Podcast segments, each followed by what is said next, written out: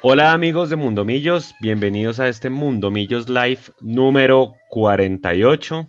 Todavía en cuarentena bien juiciosos, esperando que el famoso pico llegue rápido, eh, que comience la Liga Colombiana a ver si por fin comienza y, y bueno, con un invitado muy especial, Bogotá Noel. Quisimos tenerlo para el cumpleaños de Bogotá, pero preferimos tener un programa exclusivamente para Rafa Roballo, uno de los héroes de la 14 39 goles con, con Millonarios, 428 partidos jugados desde el 2005, por allá que arrancó debutando contra el Chico.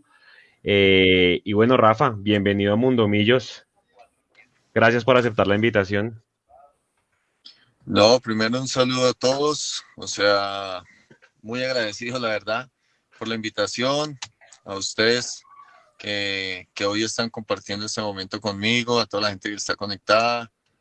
Gracias, gracias de verdad por este momento, volver a hablar de fútbol, hablar de, de nuestra casa de millonarios y disfrutar al máximo esta, esta charla, este en vivo y recordar muchas cosas de lo que fue Millonarios y de lo que obviamente uno como hincha y jugador ha vivido en la institución.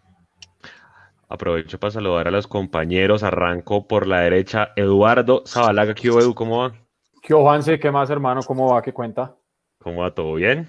Aquí vamos, hermano, aguantando los trapos con esta cuarentena que ya me está llegando un poquitico a, al, nivel de, de, desesperación un poco, pero bueno, hermano, aquí vamos, aguantando, aguantando y haciendo el ejercicio, quedarnos en la casa. Gracias a Dios con salud y con trabajo, que es lo más importante. Eh, y agradeciéndole a Rafa por acompañarnos hoy. Realmente, como, como lo decimos, es un honor, un orgullo poder tener gente que sudó la camiseta, que nos dio una alegría gigante. Y realmente, Rafa, es un placer eh, que, que, podamos compartir un par de horitas conversando de lo que fue su paso por Millonarios y las alegrías. Deseándole que todo esté bien también con usted y con su familia, que todos estén sanos. Rafa, gracias por estar acá. No, una preguntita, Juan, y ahí con el que estoy saludando a Eduardo. ¿Ya le han dicho que tiene un parecido a Daniel Aviv? sí, sí, sí. Cuando sí. no vi apenas apareció, yo dije, imagínense, Aviv. fichamos a Daniel Aviv, pasó de hablar con James a venir a Mundomillos. no, con cariño, con cariño, sí, lo vi, sí, me pareció. Sí, un abrazo, Eduardo, Juan, Leandro, Anico, obviamente a todos muy agradecido, como les digo nuevamente, y bacano, bacano poder compartir. Hacía rato no, no hablamos y no nos encontramos en este medio.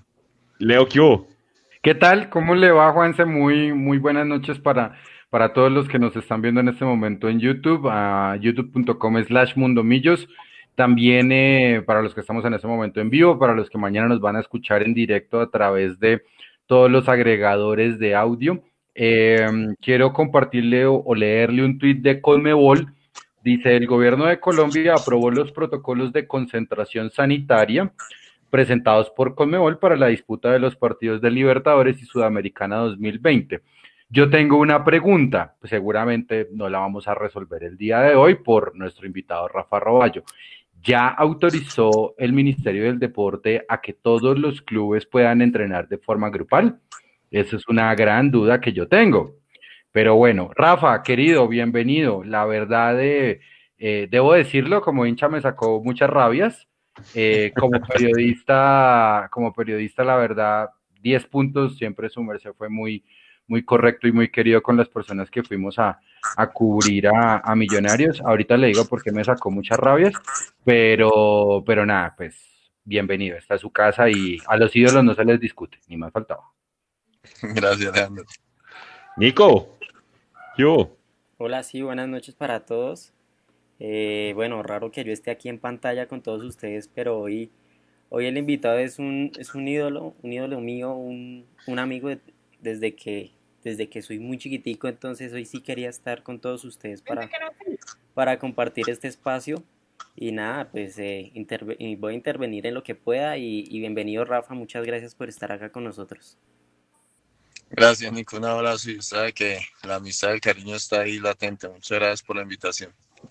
Bueno, Rafa, bogotano usted, eh, uno esperaría, eh, como hablábamos la vez pasada en el programa con el gato y con el pocillo y con Jaramillo y con los bogotanos, con Jay Ramírez, que los bogotanos hicieran las divisiones inferiores, pasaran por todas las categorías y llegaran al equipo profesional. Rafa, ¿cómo fue su historia por allá en el 2005? Porque entendemos que usted tuvo que ir a otros clubes para llegar a Millonarios. ¿Cómo se dio esa llegada? ¿Intentó llegar por las divisiones inferiores o arrancó por una escuela de fútbol? ¿Cómo fue su ciclo para llegar a Millos?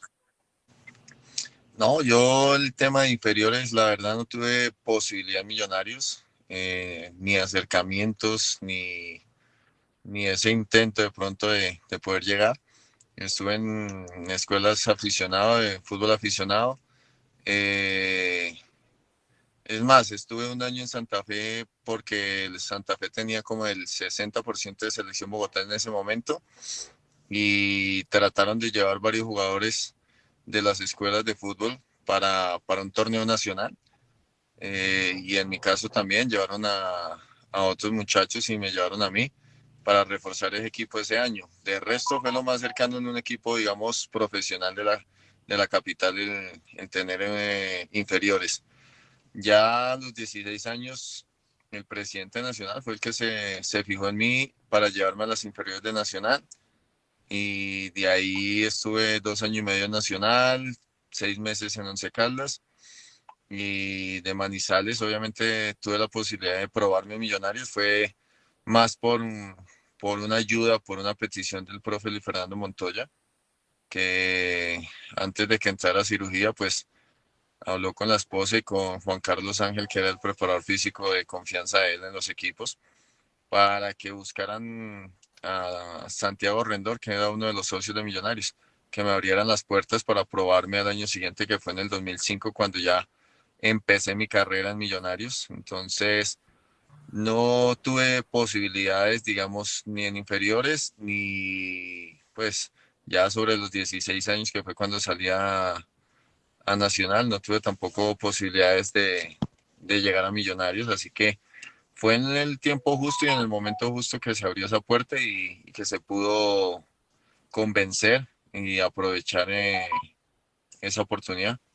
Justamente, Rafa, eh, el profesor Luis Fernando Montoya, quien fue también asesor de, Millonarios en algún momento cuando estuvo Javier Álvarez acá en, eh, el equipo embajador.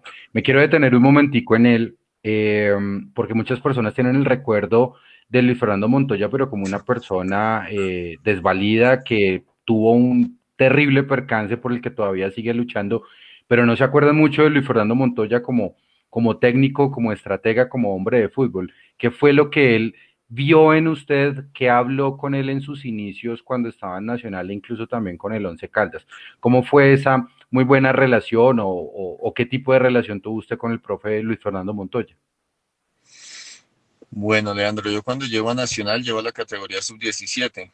Llevo con 16 años y quien maneja esa categoría era el profe Luis Fernando Montoya. Entonces, eh, la verdad, él es un caballero, él es una excelente persona por encima del tema profesional. Como ser humano es una gran persona y yo llego, eh, empiezo a entrenar con él y desde el comienzo me dice, vamos a hacer un trabajo a futuro. Entonces, eh, yo jugaba volante de creación, de volante enganche, cuando llegué allá. Él me ponía los partidos y si, digamos, íbamos ganando por una diferencia amplia, me sacaba a mí y me decía, no quiero que lo lesionen, descanse tranquilo, que nosotros tenemos un plan diferente. Podía haber hecho dos, tres goles, como podía que no hubiera hecho goles, pero igual siempre me daba un descanso si el equipo ya tenía una ventaja. Entonces a mí, obviamente a esa, a esa edad en la que uno quiere jugar todos los partidos, en la que uno está dispuesto, ver que un entrenador te saque como que no te deje jugar, pues, ah, ¿por qué? ¿Qué pasa? Pero eh, él sí me cogió en un momento y me dijo, vea, yo eh, me habló mucho de, lo que él hizo con Juan Pablo Ángel. Me le voy a dar mi testimonio con Juan Pablo Ángel. Cuando yo recibí a Juan Pablo en mi equipo en las inferiores, Juan Pablo no, no le hacía un gol a nada. Ha dicho, él podía estar debajo del arco y lo botaba. Entonces le propuse hacer un plan de trabajo, él aceptó porque eso sí, lo que tiene Juan Pablo es que siempre fue muy profesional, siempre quiso mejorar. Y empecé con Juan Pablo un plan de trabajo todos los días después de los entrenos, una hora, dos horas, como un personalizado. Hoy día Juan Pablo está jugando, me decía en ese momento, hoy día Juan Pablo ya jugó en Inglaterra, está, jugó en Argentina, selección, sabemos quién es Juan Pablo. Yo quiero lo mismo contigo porque veo condiciones, veo un, un jugador que puedo proyectarlo internacionalmente. Así que conmigo empezó desde la sub-17 con Nacional ese trabajo. Nos quedábamos una hora, eh, hora y media, dependiendo del plan de trabajo. Cuando él tomó el equipo profesional, lo primero que hizo fue darme la oportunidad de entrenar con el equipo profesional también. Lo mismo, aquí no te voy a poner a debutar. Yo quiero es que conozcas cómo es un camerino profesional, cómo son los compañeros, te van a molestar por ser el pelado, necesito que fortalezcas mentalmente, deportivamente vamos a seguir. O sea, fue un plan, un plan a largo plazo. Cuando lastimosamente él sale nacional, pues digamos lo que yo quedé a la deriva, quedé con, con un cuerpo técnico, digámoslo así, muy regionalista, porque era Alexis García, estaba Humberto Sierra, que era el, el, como el delegado de las inferiores, como el manager de las inferiores, eh, y otros entrenadores que manejaban las categorías donde yo podía jugar, que era Gildardo Gómez, que manejaba sub-17 y sub-21. Entonces, quedé como a la deriva porque no jugaba, la verdad. Yo entrenaba en el equipo profesional, pero no jugaba los fines de semana. De, titular, muchas veces jugaba 10 minutos, 5, 15.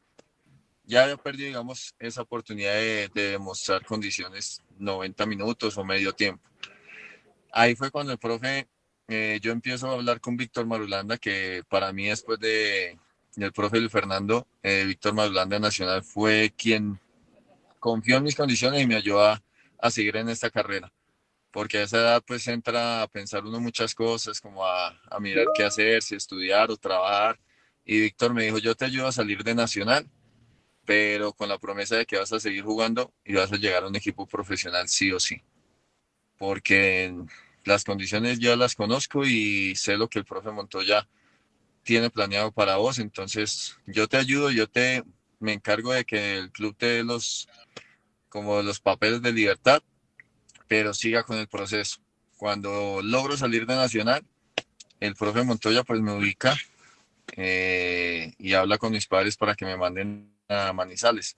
Él acaba de quedar campeón con el 11 y llego a Manizales y el profe me dice, vamos a retomar el plan que tenemos.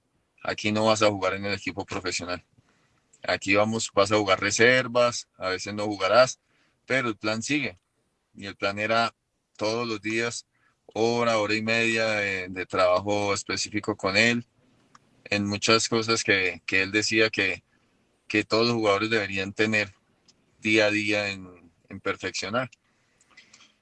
Eh, lastimosamente, pues pasó lo que todo el mundo sabe él y después me entero que él tenía ya un precontrato con la Roma de Italia y que dentro del precontrato iban a ir tres jugadores colombianos eh, por parte de él y uno de los tres jugadores era yo. O sea, era un plan que él tenía conmigo desde que me conoció, desde que me recibió a Nacional. Eso demuestra la gran calidad de persona que es y también lo profesional que es, porque eh, él decía, o sea, esto no lo hace uno con cualquiera. Hay jugadores que tienen condiciones, que tienen algo que puede marcar diferencia y hay que potenciarlo. Entonces, creo que eso me mostró también lo que él había visto en mí en condiciones a temprana edad, en otra posición, porque para él yo jugaba siempre o de volante de creación o de media punta. Nunca jugué con él de volante marca, nunca me colocó en volante mixto, siempre para él era un enganche o casi que un tercer delantero, cuando se jugaba con tres delanteros. Eh, y aprendí, o sea, creo que todo eso lo agradezco a él. Lo que él hizo conmigo fue fortalecerme mentalmente para seguir con esta lucha, no decaer.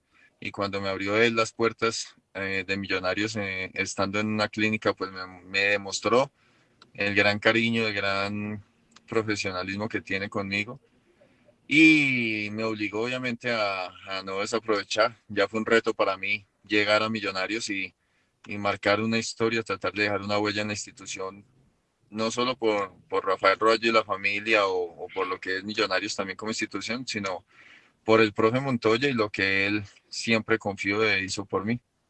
Edu.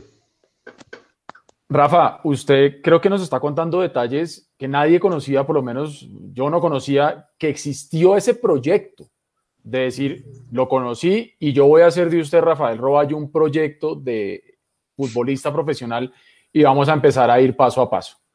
Es interesante poder conocer ese tipo de cosas, que eso se hacía.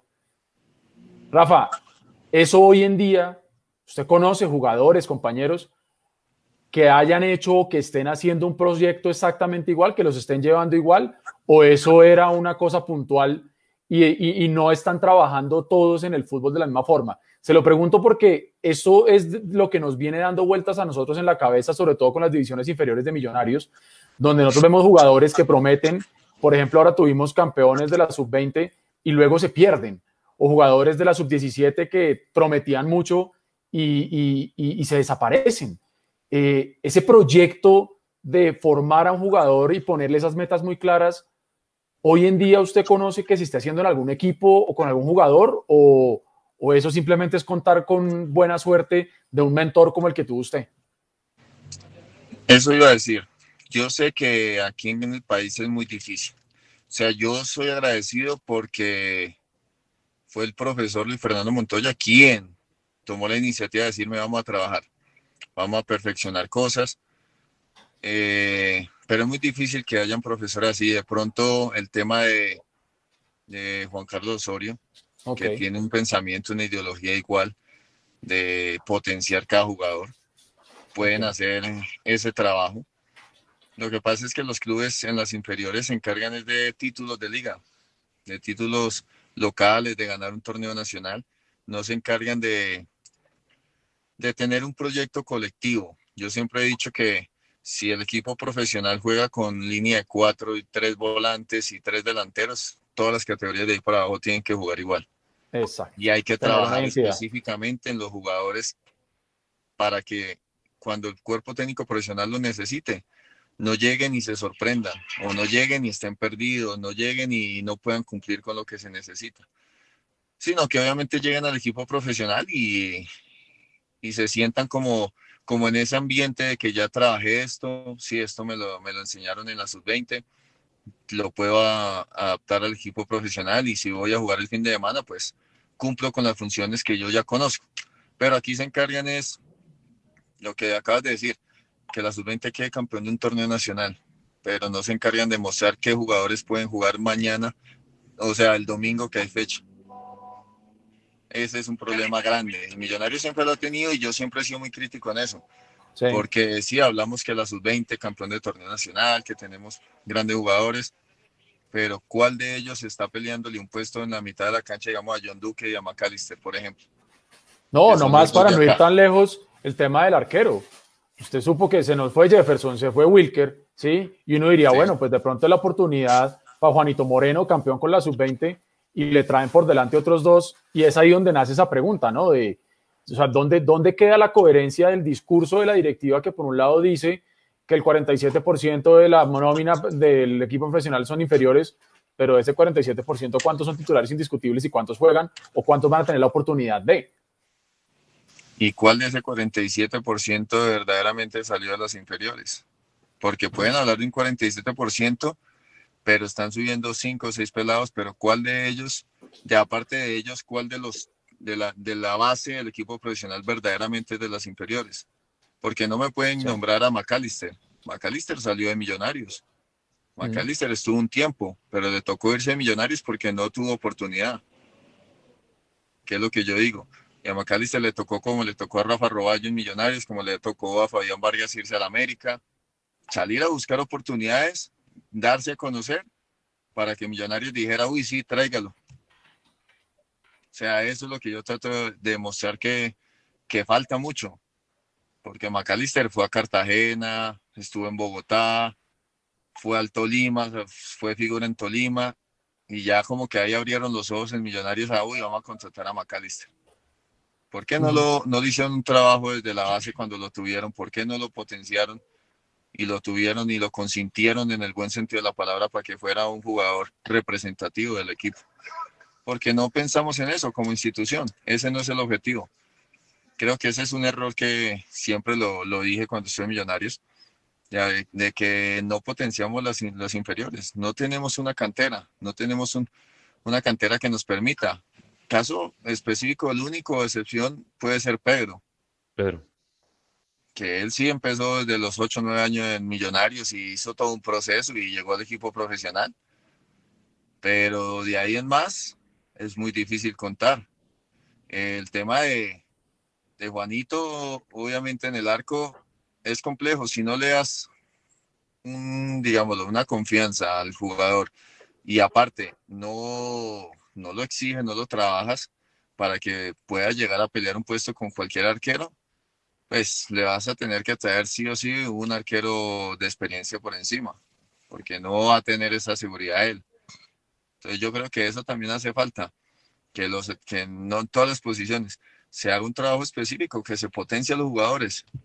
Por lo que te digo, o sea, me- caso que se me viene a la mente ahorita, el de Cleaver, Ujú, en la mitad de la cancha. Sí. Cleaver le va a pelear el puesto a, a. John, le va a pelear el puesto a McAllister en la mitad, le va a pelear el puesto a Carrillo, que lo contratamos el año pasado, que llegaron. Mm. ¿Por qué no juega? Sí. Si tan bueno es, ¿por qué no ha podido jugar? Cuando uno es bueno, cuando tiene condiciones, cuando sale figura como lo, lo hacen ver ellos en la sub-20 y capitán y todo, tiene que ya haber jugado, tiene que ya estar quitándole o peleándole el puesto a los volantes que hay.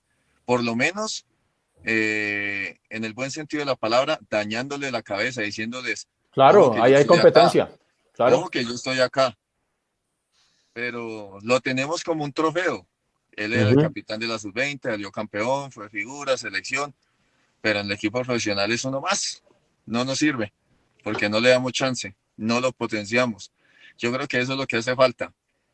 Dar, dar la verdadera seguridad a la cantera, el buen trabajo para que ellos sean los que lleguen a quitar ese puesto de un refuerzo eh, de experiencia o un refuerzo de otra región. Que sean ellos los de la cantera que digan, aquí estamos. Creo que eso es lo que le hace falta a Millonarios y desde que no se haga un trabajo conjunto del equipo profesional a las inferiores, que todos manejen la misma línea de juego, el mismo proyecto, va a ser muy difícil que el equipo profesional tenga un 40% de, de nómina titular siendo jugadores de cantera. Rafa, en los 11 años que usted estuvo, 2005 a 2016, que estuvo, ¿cuál técnico o en cuál año fue en el que usted vio que se trató de acercar más a las inferiores a darles esa oportunidad? Porque si alguien tiene para hablar de millonarios en técnicos, es usted, o sea, usted tuvo bastantes técnicos desde que arrancó hasta, hasta que estuvo en el 2016. A ver, eh, yo digo que Mario, Mario le echaba mucho ojo a las inferiores, él buscaba. Mm, ¿Quién más pudo haber tenido esa ideología de cantera? El profe Richard, el profe Richard Páez también, él estaba muy pendiente de la cantera, de los jóvenes. Es muy difícil de ahí en adelante porque los entrenadores que de ahí en adelante que he tenido o que tuve Millonarios, el tema del Pecoso, bueno, son entrenadores que trabajan mucho en pro de, de conseguir objetivos porque para eso están, ¿no? Pero se, se materializan mucho en los refuerzos, en traer jugadores para armar nóminas con, con mucho nombre.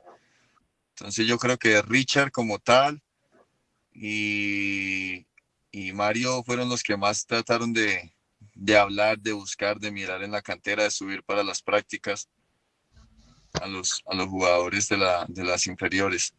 Pensaría yo que fueron los que más trataron de hacer eso y de, de intentar mover ese tema de inferiores.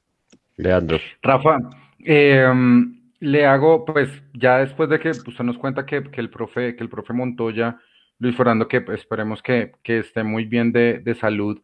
eh, el profe Montoya lo pone como 10, lo pone como tercer delantero, pero usted llega a Millonarios 2005, empieza a trabajar como profesional. ¿Quién lo reconvierte a volante mixto? Yo llegué como volante de creación a Millonarios y cuando debuté con. Chico yo jugué de volante de creación por derecha. Yo lo sé, sí, sí, sí. Entonces, el tema fue muy chistoso porque Yo me acuerdo que el Pecoso, cuando cogió el equipo el Pecoso, eh, él tenía a Bonner, tenía Álvaro Puyo, tenía a Morales, tenía a Jimmy Montes como volantes de marca. Y un momento a otro, pum, se lesionó Bonner. Y se me acerca y me dice, flaco, necesito un favor. Y yo, dígame, profe, ya vio que se lesionó el capitán.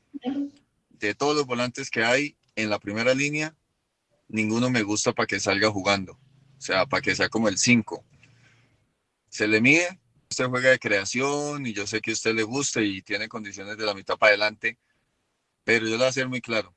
Yo necesito que usted me juegue en la posición de Bonner y me ayude a sacar el balón limpio de atrás. No se me vaya al ataque. Quiero que se me quede ahí. Pues es muy duro porque obviamente yo acostumbrado a irme al ataque de volante de creación. De claro, porque, porque, porque el proceso usted lo lleva con el profe, con el profe Montoya. Claro, el proyecto que veníamos hablando, exactamente. Correcto. Él me decía, él me decía, el Pecoso me decía, me gusta como juegas de la mitad para adelante, porque eres atrevido, pisas área, o sea, me gusta, tienes buena visión, pero ahorita necesito que me ayudes acá, porque Bonner se me lesionó, no va a estar. No sé si una o dos fechas no va a estar. ¿Qué dice? En lo personal, ¿qué dije? Si le digo no, me va a tocar pelear el puesto en la mitad de la cancha hacia adelante y Millonario de un equipo que trae mucho enganche de extranjero, mucho enganche de nombre, mucho jugador de peso.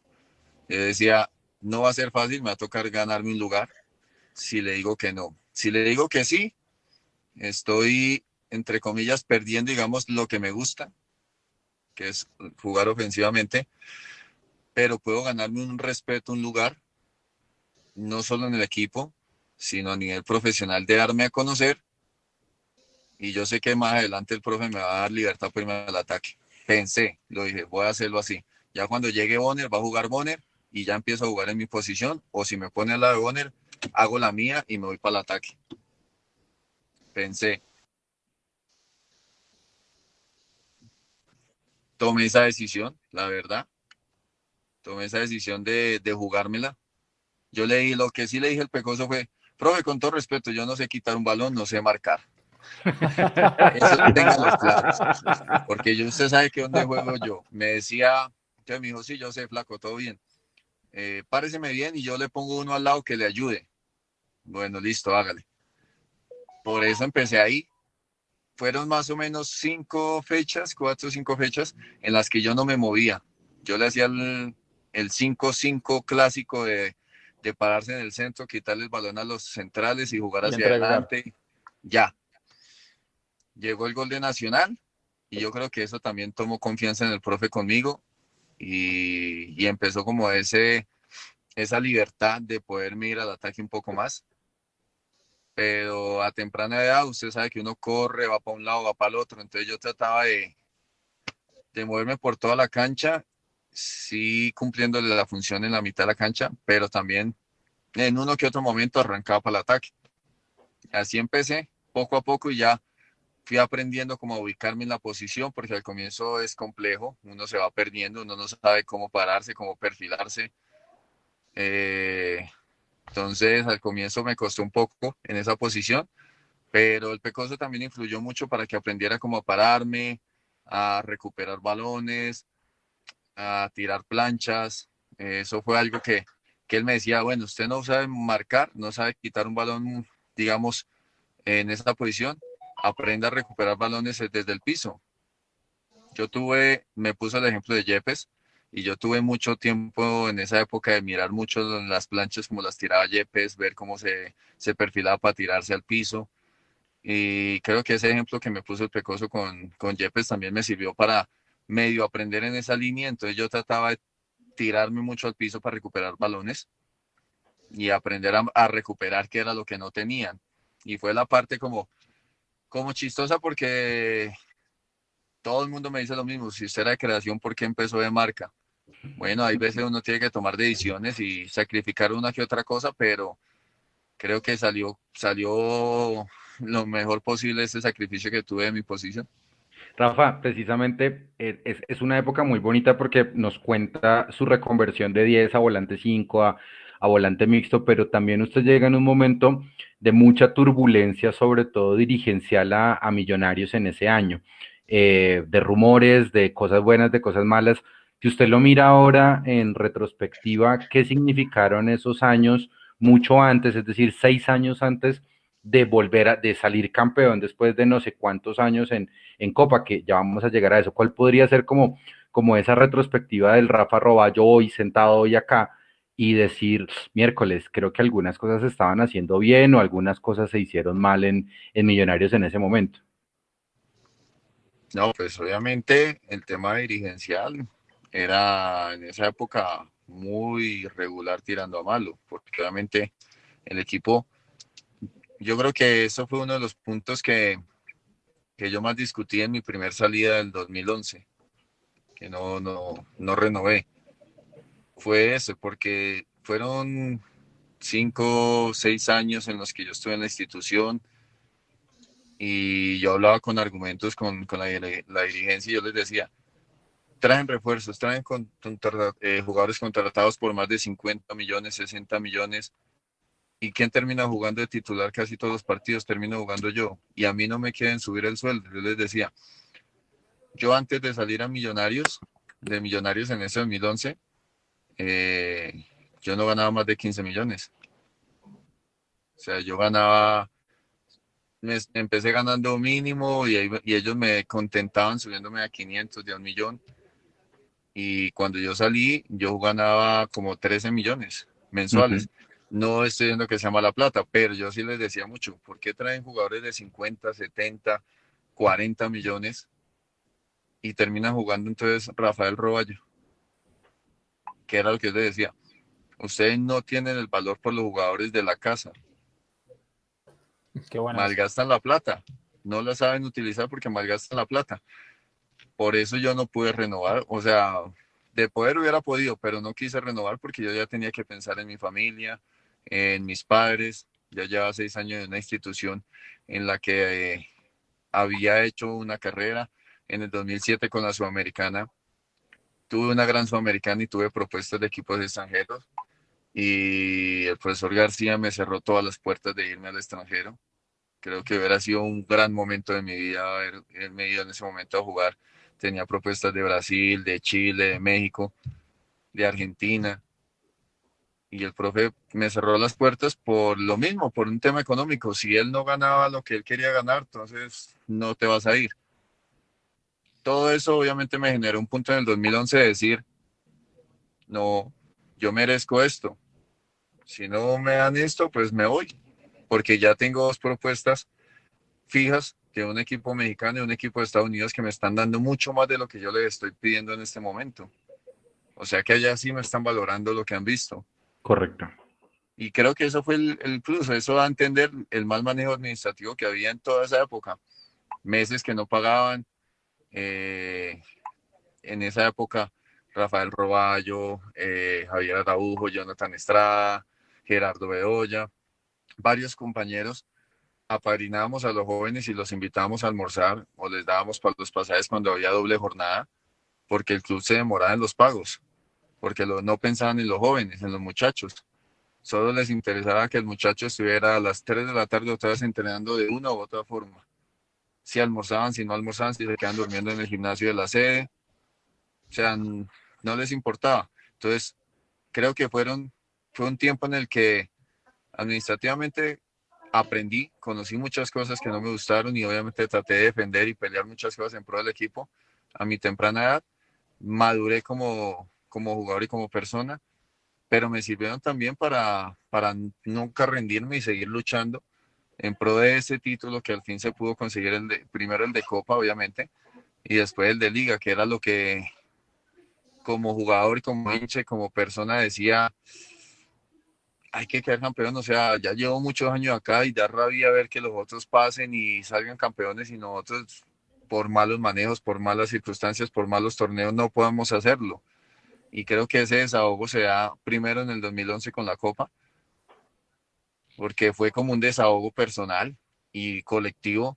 Con Mayer lo hablábamos, decíamos, por fin un título acá. Y si esto es la Copa, ¿cómo será la liga el otro año? Y mire que el otro año eh, Dios nos premió y un cuerpo técnico, un grupo de jugadores que logramos eh, hacer familia y vivir muchos momentos complejos, logramos levantar un título y decir, ya, esto era lo que nos hacía falta, o sea, felicidad, ambiente, y lo disfrutó la gente, lo disfrutó la familia, lo, lo disfrutamos todos, pero fue como, en lo personal fue un desahogo, porque es, uno va pasando y uno va viendo torneos que no pasa nada, torneos que se casi se intenta, o torneos que son mal manejados y no se logra conseguir un objetivo. Y también uno por dentro siente como esa impotencia de conseguir algo y de que no se puede. Entonces creo que ya cuando se logran esos títulos uno descansa y dice, gracias Dios, por fin, por fin logramos hacer algo. Porque muchas veces eh, el tema no es solo los jugadores, sino también la parte dirigencial y administrativa que no se hacen bien las cosas. Entonces, siempre queda uno como expuesto a decir, ah, pero es que no corren, es que no meten, pero hay un trasfondo. Y esos primeros años se vivió mucho eso, ese trasfondo en el que se gastaban millonadas en contrataciones perdidas porque no jugaban. O se armaban equipos para un entrenador y el entrenador no utilizaba sus equipos. ¿Sí me entienden? Entonces ahí es donde uno dice qué manejo tienen, cuál es el objetivo administrativamente del equipo. No son los títulos, son otros intereses personales, no lo sabemos, pero al final no se conseguían los objetivos y ahí era donde uno quedaba mal. Rafa, esa historia, esa historia de, del Chiqui García no la han contado inclusive desde mucho antes de que usted llegara. Estamos hablando año 2000, 2001, cuando Millonarios gana la Copa Merconorte eh, y también muchos jugadores tienen vitrina por allá en México, que era un país que estaban listos para irse y no los Estaban listos para irse y ellos se terminaban enterando por otro lado que los habían buscado, pero el mismo personaje que usted eh, mencionó, eh, Luis Augusto Chiqui García, les ponía las trabas para salir. Es decir, ¿usted escuchó de más historias aparte de la suya que pasara lo mismo? Sí, claro, ¿no? Y yo la viví en persona, o sea, yo no me enteré después. A mí la verdad, él me dijo, yo tenía un representante y la propuesta ya estaba. El equipo iba a ganar también, económicamente el club también iba a ganar. Pero pues eso no alcanzaba, no le servía. Y él me lo dijo a mí claramente, fírmeme esta hoja en blanco y listo, cuadramos. Mm. Yo soy muy joven y todo, pero yo tampoco soy un pendejo. Yo le dije, yo tampoco soy huevón, yo no le voy a firmar una hoja en blanco. ¿Cómo le, se le ocurre? Ah, gracias. Pensé que no iba a decir la palabra huevón. No, es que hay que decirla. no, hay que decirla. huevón, uno que tiene que firmar pagarés en blanco para que le presten ahorita. No, exacto, le iba a decir más huevón si firmaba la hoja en blanco.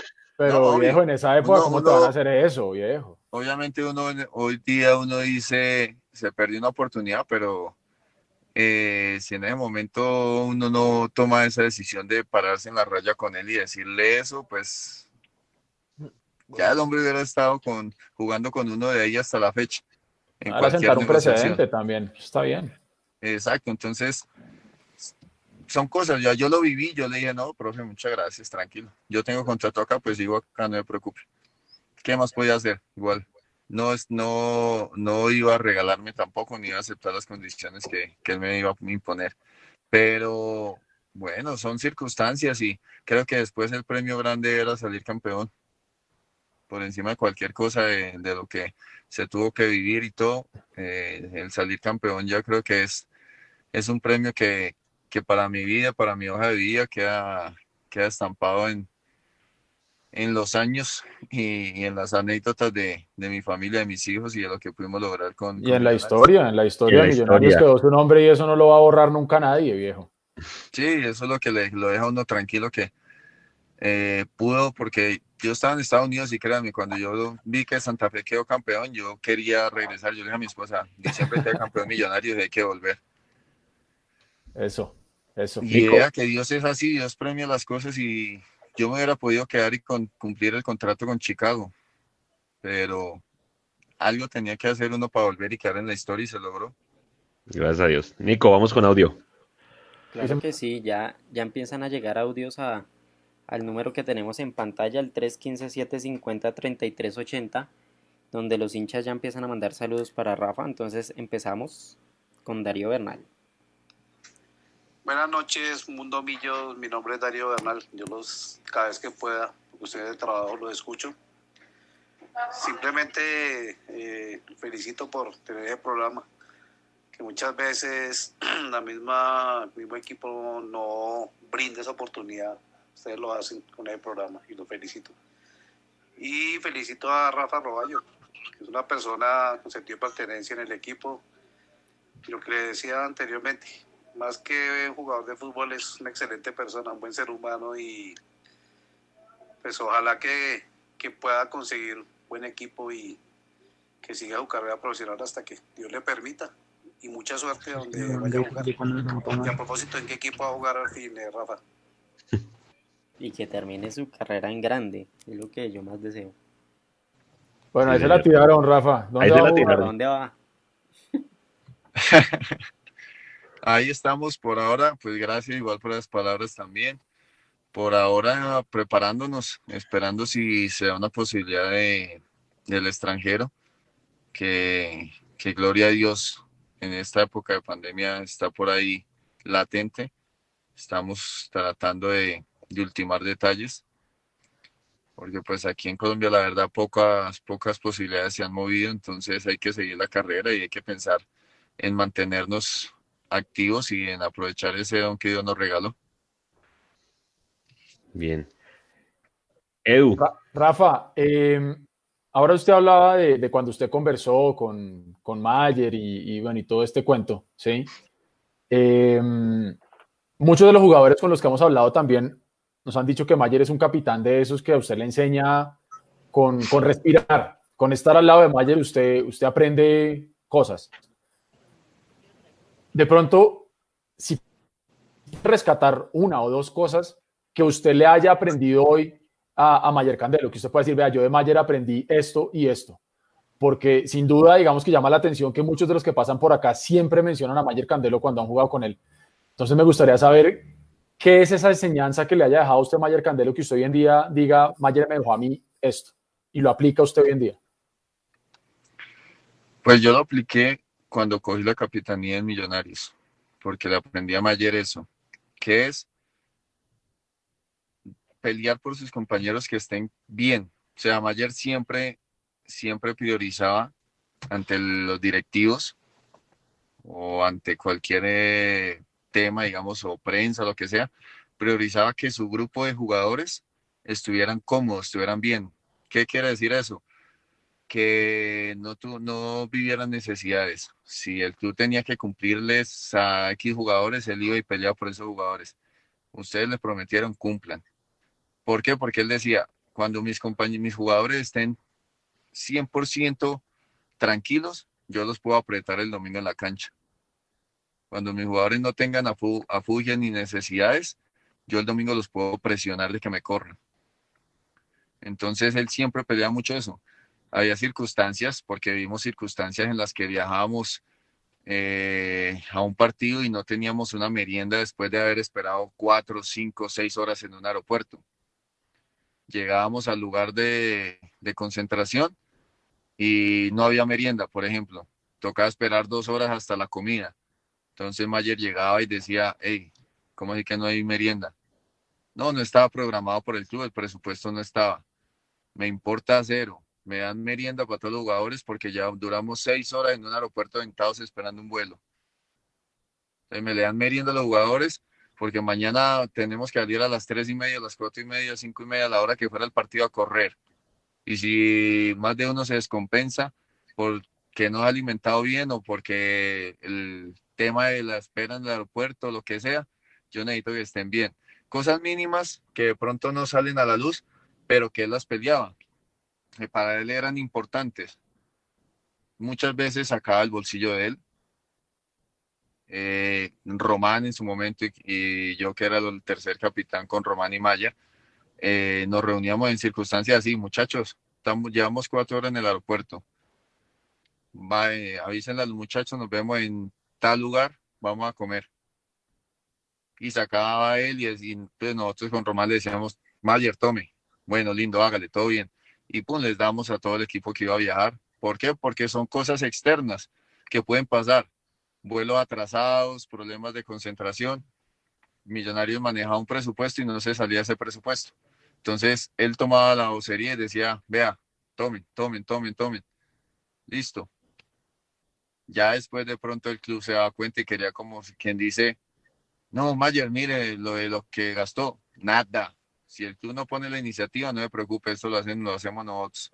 Qué bien. Entonces, eso es liderazgo de un capitán, eso es pensar en conjunto.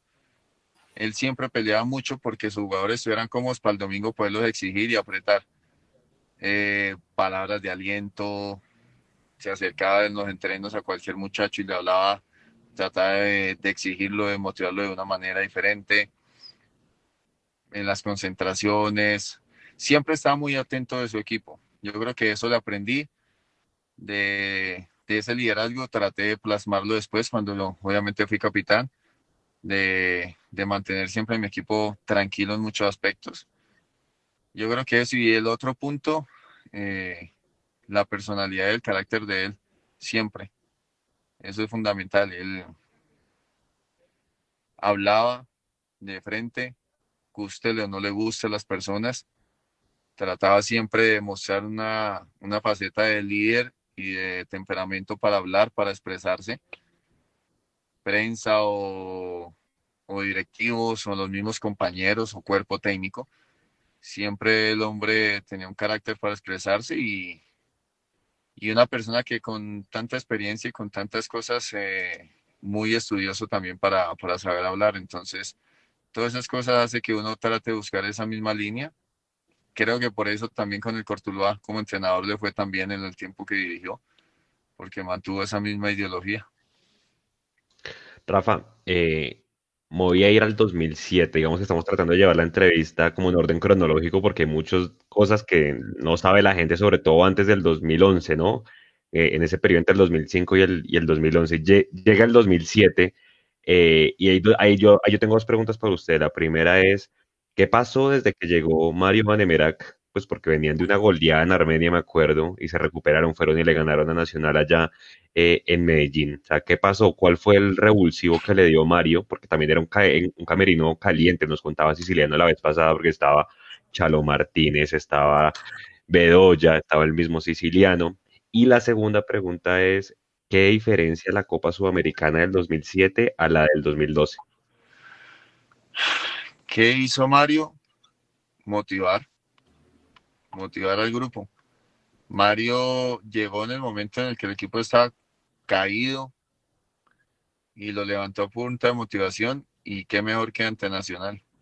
Eso fue lo que él hizo, motivó al equipo, habló fronteramente, francamente, de lo que es Millonarios y de lo que iba a hacer el juego con Nacional y de lo que los jugadores tenían que tener claro. O sea, nos, nos liberó de muchos pesos de pronto que teníamos eh, encima en el tema de los resultados, de, del inconformismo, no solo del- de los hinchas y de la prensa, sino de nosotros como jugadores, del inconformismo que había por, por los desempeños individuales y colectivos. Entonces él se alejó del tema como, como tal deportivo y se enfocó en el motivacional. Se, se enfocó en el jugador en las condiciones y cualidades que tenía cada uno y en el gran equipo que había. Y eso fue fundamental. Eso él tuvo una semana en la que no nos habló casi de táctica, nos hablaba era de historias de millonarios, de anécdotas de él, de los jugadores, de los compañeros, de la historia de- del equipo. Entonces eso nos movió la cabeza en sentir, en decirnos "Oh, dónde estamos parados y a quién nos vamos a enfrentar. Eso fue lo que él hizo. ¿Y qué diferencia con, con el tema de las dos sudamericanas? Yo siempre me voy a quedar con la del 2007. Para mí la del 2007 Igual. fue muy brava. Si bien 2012 nos tocó también Gremio, que es uno de los equipos grandes de Brasil, pero 2007 nos tocaron desde Nacional y desde el momento que estamos viviendo, nos tocaron batallas bravísimas, bravas, bravas, porque Colo Colo y Sao Paulo no eran Papita para el oro. Y eso no son cualquier sí. equipo de barrio, de acuerdo. Sí. San Sí, Pablo de Rogerio sí. Ceni y Colo Colo de Claudio Borgi. Sí, y eran potencias en Sudamérica y eran favoritos. Entonces, desde el primer partido nacional nos tocó sufrirla en el buen sentido de la palabra, sufrirla porque eran, sabíamos que no éramos los favoritos, aún siendo un equipo grande, no éramos los favoritos y teníamos una nómina, para mí, una nómina muy buena, porque teníamos mezcla de jugadores de experiencia con los jóvenes que estábamos ahí. Jonathan Cuadrado, Blandón, mi persona, Luchito Zapata, que también salió de ahí, joven. Entonces era una mezcla de jugadores, eh, Andrés Mosquera, Chalo Martínez, Gerardo, Juan Carlos Quintero, Siciliano, jugadores de experiencia mezclado con los pocos jóvenes que habíamos a enfrentarnos a los grandes en ese momento de Sudamérica. Entonces, no fue fácil, fue duro y, y la zafamos muy bien. Yo creo que el equipo se, se mentalizó en todo, hizo las cosas como tenía que hacerlas y logró llegar lo más lejos posible. Yo creo que en esa misma ansiedad, en ese mismo impulso de llegar hasta donde llegamos, cometimos el error de quererle jugar mano a mano a América de México en Bogotá y no enfatizamos que la altura de ellos no les iba a afectar. Entonces creo que ese fue, para mí ese fue el gran error que tuvimos, de salir a, arrasar a un equipo que en el tema de altura no iba a tener inconveniente como si lo tuvieron los demás. Y nos encontramos con un equipo que, que físicamente estaba muy bien y que el tema de altura no le afectaba y que tenía aparte un, un gran delantero y goleador como Salvador Cabañas. Entonces yo creo que ese fue el único error. De la misma emoción, del impulso de, lo que habíamos logrado antes, eh, salirle a jugar mano a mano en América de México creo que fue el gran error. Teníamos que haberle planteado un partido un poco más, más táctico, un poco más, más lento, digamos, al comienzo, para no, no desbocarnos como nos desbocamos con tantas ganas de querer pasar a la final pero ese 2007 sí fue para mí una, una hazaña de, un equipo que no era favorito y que logró llegarlo hasta una semifinal de Sudamericano. Bueno, eh, muchas gracias a todas las personas que nos están sintonizando. Eh, Eider Cruz pregunta que cuándo vuelve el FPC, no tengo ni idea. Eh, Lorena Albiazul, saluda 3143, hola muchachos, buenas noches, Samuel Villarreal, John Moreno, Daniela Mezquitica, eh, Diana Marón, eh, Valenzuela Fer, eh, Gabriel Arevalo, que nos está diciendo que nos estábamos demorando en hablar con el gran Rafa, Fabián Salamanca, Camilo Pintor, Carolina Zun, siempre pendiente de Mundomillos, muchas gracias, Breiner Pedraza, Albeiro, Albeiro Vaquero, creo que ya lo había saludado, Johnny Ezequiel, Luisa Saavedra, eh, Cristian Pulido, eh, a ver, Diego Heredia, ta, ta, ta, ¿quién más por acá? Y Cristian Gamboa. Bien, por, por Facebook rápidamente, Diego Armando Mariño, ¿a qué se dedica Rafa? Damián CDLM, Estela Rosas, todos preguntando dónde va a jugar Rafa, Alejandro Dosa, Oscar Pineda, el presidente de la barra del Búfalo, gran amigo de la casa. sí, sí, sí, cómo no. Gran historia que cuenta Rafa con el profe Montoya, que muy pocos sabían. John MFC, Julián Niño, Oscar Jiménez, Edison Orjuela, Carl Ramírez, Jesse Ibáñez, Willy Vargas, eh, Carl Ramírez nuevamente, Alejandro Daza, Cristian Bravo, Darío Rodríguez Vanegas, Michael Alejandro Rodríguez y bueno, toda la gente que se está uniendo, bienvenidos. Edu, siga. Bueno, yo, yo recuerdo también ese 2007 con profundo, profundo cariño, porque yo digo que mucha gente dice que esto es solo fútbol y ya, pero yo creo que todos los que estamos acá tenemos historias familiares eh, que nos unen siempre a algún partido de fútbol, algún campeonato en especial.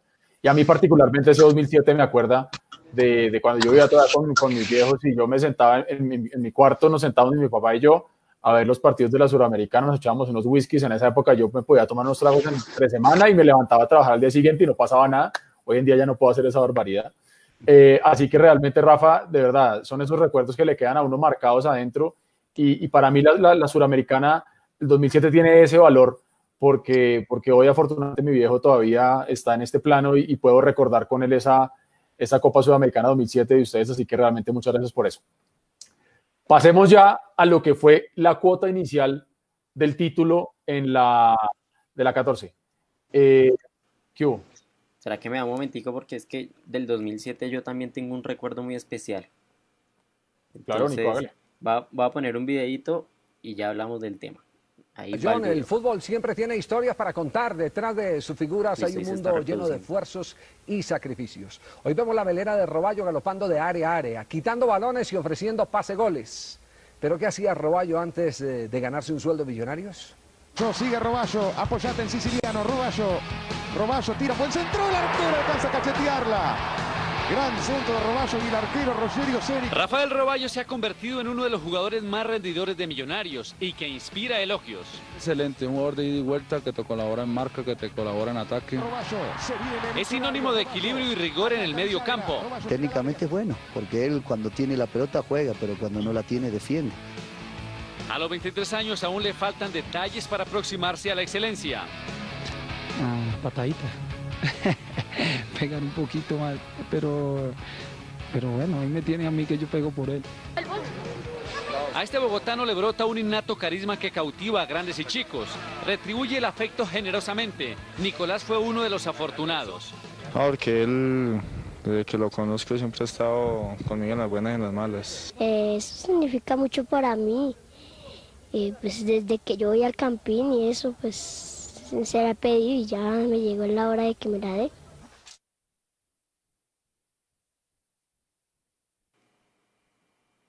Pues ahí estuvo, ahí estuvo el video. Un- O sea, usted, usted, nos, usted nos quiere, usted nos quiere chicanear que Rafa Roballo le regaló una camiseta, ¿cierto? Más allá de, de chicanear que me regaló. Sí, eso es lo que estoy entendiendo también. Sí. Fue una de las Y mejores que, usted sale- y que usted salió en televisión en Caracol y fue entrevistado por Octavio Mora, eso es lo que entiendo. No, sucede que eso fue siguiente al partido de Sao Paulo. Entonces, Millonarios fue la sensación y el miércoles siguiente que tenían entrenamiento en la finca, eh, estaba teteado de prensa. Y entonces, eh, cuando se acaba el partido de Sao Paulo, yo venía súper intenso diciéndole, Rafa, la camiseta, la camiseta. Entonces, pasa el día de Sao Paulo y yo le digo, y él me dice, vaya el miércoles a, a la finca. Entonces, pues me ilusioné y al mismo tiempo me desilusioné. Yo dije, no, pero es que eso uno llega el miércoles y, y algo pasa y se le olvidó algo. Y yo, yo iba así como cabizbajo, Hombre de poca fe. hombre poca fe, sí. Pero es que es una cuestión difícil. Y más yo digo, no, camiseta de, de tremendo partido histórico. Y llego allá a la sede y después de que terminan de, de entrenar, Rafa llega ahí del, del carro, saca y me da la camiseta. Yo, yo me acuerdo que yo no me cambiaba por nadie, la gente me miraba y yo decía, uy, no puede ser, yo no puedo creerlo. Y en eso me vio Octavio Mora y dijo, hagamos una nota de esto. Entonces hicimos la nota y, y salió en televisión. Y, y pues fue de las mejores experiencias de eso que uno nunca olvida, de, de que son mis primeros recuerdos del- de millonarios muy, muy pasionales. Entonces, de lo más bonito que, que me ha dado Millonarios y sobre todo Rafa. Eh, aquí la, la tengo puesta, me queda gigante todavía, nu- nunca me quedó, pero es un, es un gran recuerdo.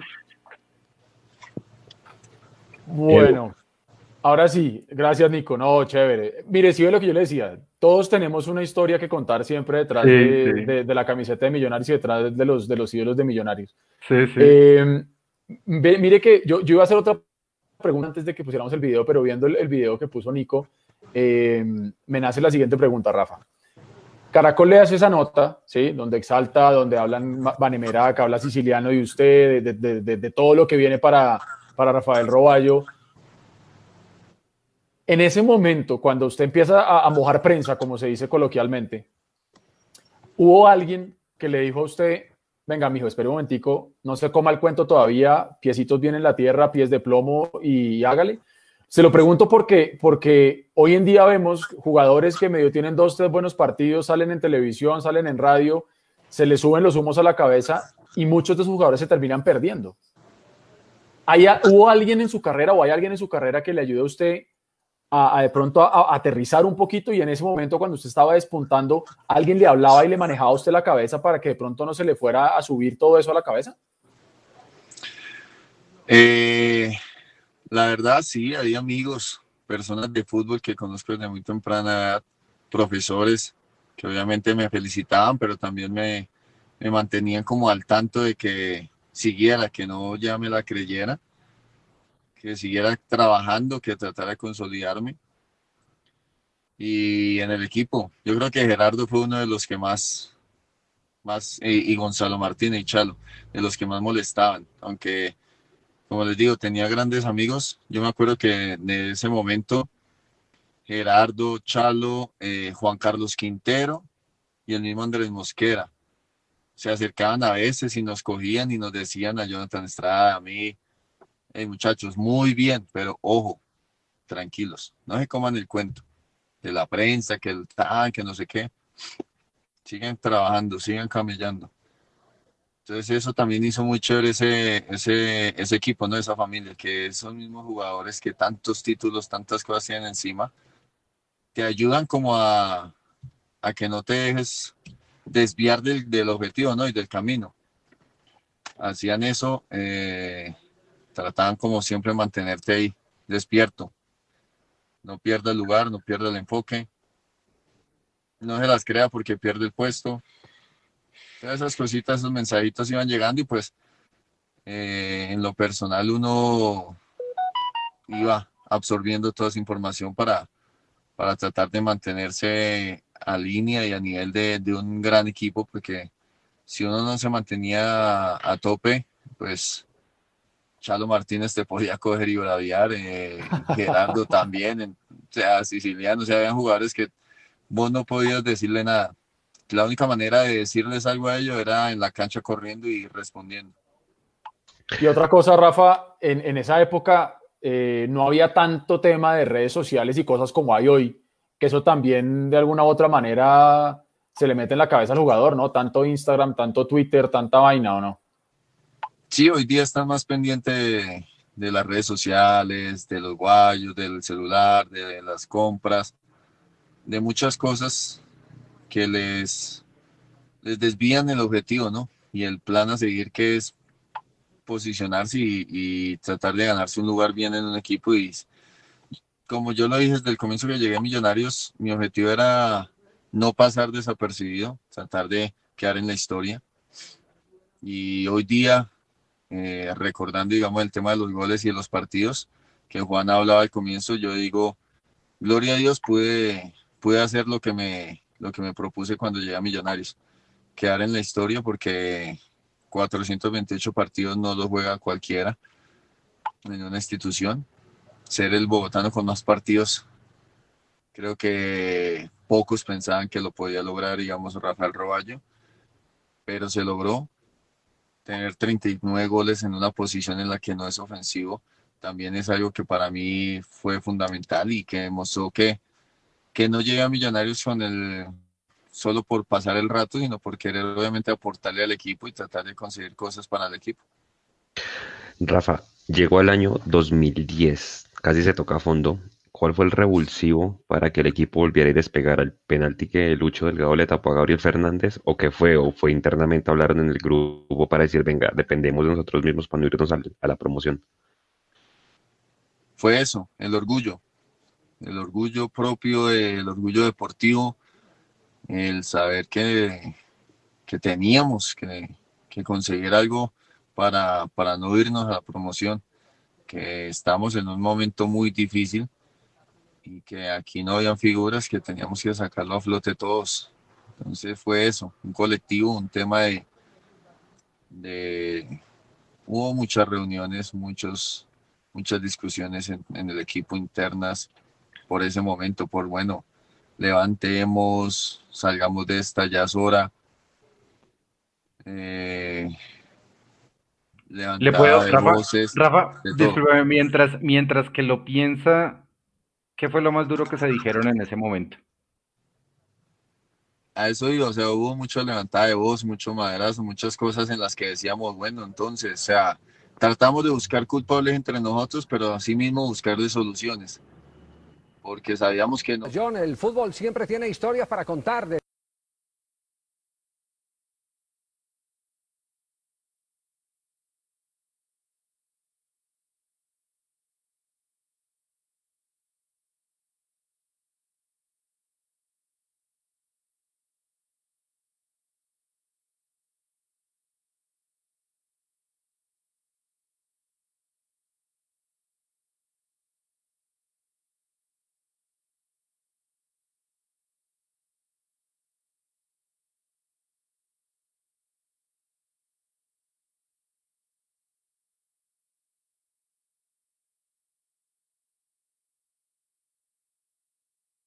Claro, eran momentos de, de impotencia, de impotencia que uno siente, porque obviamente se buscan culpables.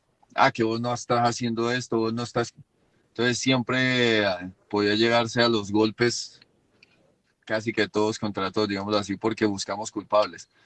Pero también era un momento en el que se necesitaba ese desahogo para, para que ese orgullo deportivo despertara y, y no dejáramos que se, se hundiera totalmente el equipo. Sí, y, y, voy a ir precisamente a la Copa de 2011. Eh, en la Copa de 2011, pues bueno, pues el, el camino completo que, que, tuvo Millonarios al llegar a ese partido con, con Boyacá Chico. Eh, cuando Rafa hablaba de, de, Mayer, capitán, pero también él ya asumido en su rol de, de líder, eh, yo voy a contar una intimidad de ese día eh, justo después del partido. Eh, Millonarios tenía que regresar casi inmediatamente a Bogotá después del primer partido de la final. Y yo recuerdo muy claramente que la cena, y Rafa me va, a confirmar eso, la cena de los jugadores después, justo después de que termina el partido de ida en Tunja, fue pollo frito con un jugo de naranja. ¿Y por qué lo digo? Porque precisamente eh, pues yo estaba ahí, estaba cerca, estaba medio abierta la, la puertica como para verlos comer, pero ¿a qué voy? Eh, en ese momento se estaba trabajando mucho más la preparación física y sobre todo también la parte nutricional, porque Millonarios no tenía grandes planes nutricionales y Richard Páez empieza como tal a trabajar eso. Richard Páez es la consecución de esa copa, pero también de que ustedes mentalmente podían salir adelante después de un 2010 terrible, casi bisiesto, un desastre. Sí, así fue.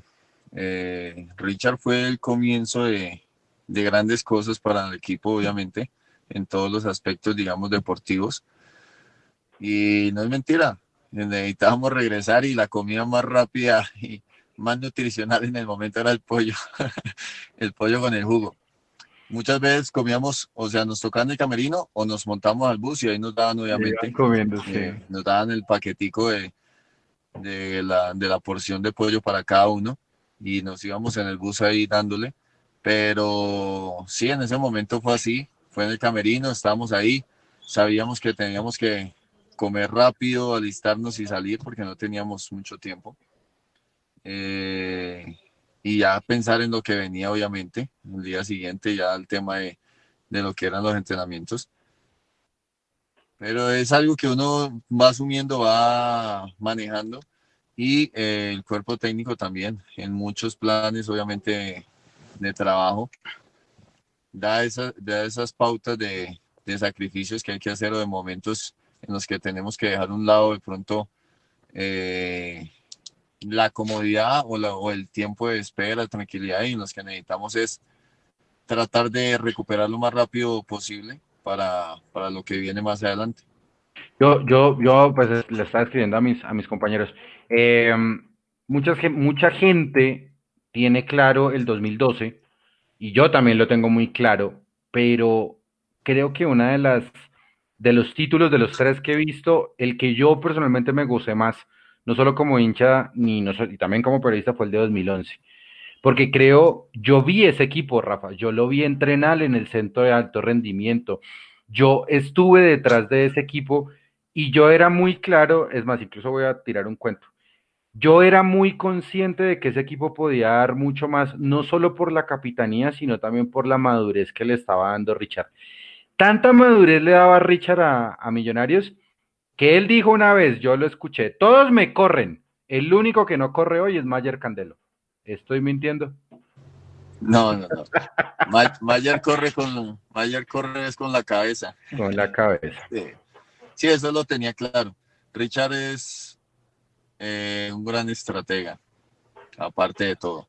Entonces, creo que eso, lo del título del 2011 fue, como les decía, el primer desahogo que tuvimos después de tantos sufrimientos, el primer desahogo con, una, con levantar una copa y como, como el abrebocas, porque cuando nosotros vivimos lo que vivimos yendo hacia Tunja por carretera, en Tunja con el partido de ida, regresando obviamente por carretera viendo toda la gente feliz y caminando igual, y después ver el estadio para el partido de vuelta, fue como el abrebocas, lo que decía Mayer en su momento. Imagínense la liga. O sea, pensemos ya lo que viene, porque esto es la Copa y vea cómo está la gente. O sea, piensen que es la liga. O sea, Mayer después del título de Copa nos lo decía muy claramente. Ya vieron lo que es la Copa, imagínense en la liga. ¿No les gustaría ganarse la liga? Vamos por eso, vamos por eso. O sea, si, si aquí están celebrando una Copa, imagínense cómo será celebrando una liga. Muchachos, reaccionemos, o sea, podemos, pero vean lo que la gente está necesitada de un título y le acabamos de dar una copa. No más una copa, démosle la liga. Entonces, todo eso obviamente es, es un abrebocas y es un tema que desde Richard empezó con, el, con el, el proyecto deportivo de él, con la manera de trabajar, con la manera de expresarse y de hablar a los jugadores, porque eso es algo fundamental. Él para nosotros era casi que, que un papá en la cancha en todo aspecto, en todo el entrenamiento, la manera como nos hablaba, como nos enseñaba, como nos exigía. Creo que todas esas cosas dieron un gran resultado con ese título de Copa y que a él obviamente lo dejaron salir de Millonarios para mí por la puerta grande, por, por la gran persona y por el título que le pudo regalar a la institución. Esa cuota inicial para la gloria de, de ese equipo, que usted dice que, que fue la, la, Copa del 2011, se termina, digamos, cerrando ese círculo exitoso, virtuoso, gan, ganador con la, con la 14 y con el título del 2012. ¿Usted se acuerda qué, qué pensaba usted la noche anterior al partido de vuelta con Medellín? ¿Qué se hablaba? ¿Qué pensaba? Obviamente, la ansiedad a tope, me imagino, y todo, pero ¿qué pensaba Rafael Roballo la noche anterior al partido de vuelta? La noche anterior. Si es que pudo dormir, por ejemplo, no pudo dormir, o la ansiedad se los come, o ustedes entre ustedes se ponen a hablar, a jugar cartas, o bueno, play hoy en día. Jugamos eh, cartas, escuchamos música, eh, recochamos. La verdad, yo creo que es casi todo el equipo estuvo hasta altas horas de la, de la noche junto, compartiendo en habitaciones. Más porque éramos una familia, entonces estábamos compaginados en lo que íbamos a vivir el otro día y queríamos como terminar la noche alegres, contentos, felices porque sabíamos que después de esa noche se nos venía un momento que todos estábamos esperando y deseando que era una final. Entonces, todos tratamos de, de compartir juntos y no sé, tipo 12, 1 de la mañana, estaríamos ya en las habitaciones cada uno tratando de descansar, pero después de la cena estuvimos compartiendo, es más, el Chusco Sierra también estuvo con nosotros recochando en habitaciones. Eh, fue como, como un momento de, de botar esa adrenalina, ¿no? de lo que sabíamos que íbamos a jugar al otro día. Entonces fue un momento en el que terminamos la, digamos, el periodo largo de concentración en grupo, porque siempre fueron casi dos meses de, de concentración de, que tuvimos. Entonces fue un momento en el que desahogamos como amigos, como compañeros, como familia de, de Millonarios en ese momento y, y nos fuimos a dormir con, mañana nos la jugamos toda, vamos a ver cómo van a salir las cosas para todos buena noche y hágale. Entonces, ahí, nos dicen, ahí nos dicen en YouTube, precisamente uno de, de, de nuestros internautas, Atreyu MC, nos dice 24 años en 90 minutos, qué presión tan brava. De esto que estamos hablando de esa noche anterior, eh, jodido, ¿no, Rafa? Claro, nosotros era como ese desahogo, era botar la adrenalina porque llegamos de Medellín con un resultado que pudo haber sido mejor para nosotros. Sí, Pudimos haber sacado tres puntos en Medellín pero llegamos de Medellín con, con confianza, con tranquilidad de que podíamos darle obviamente el título a la afición en Bogotá.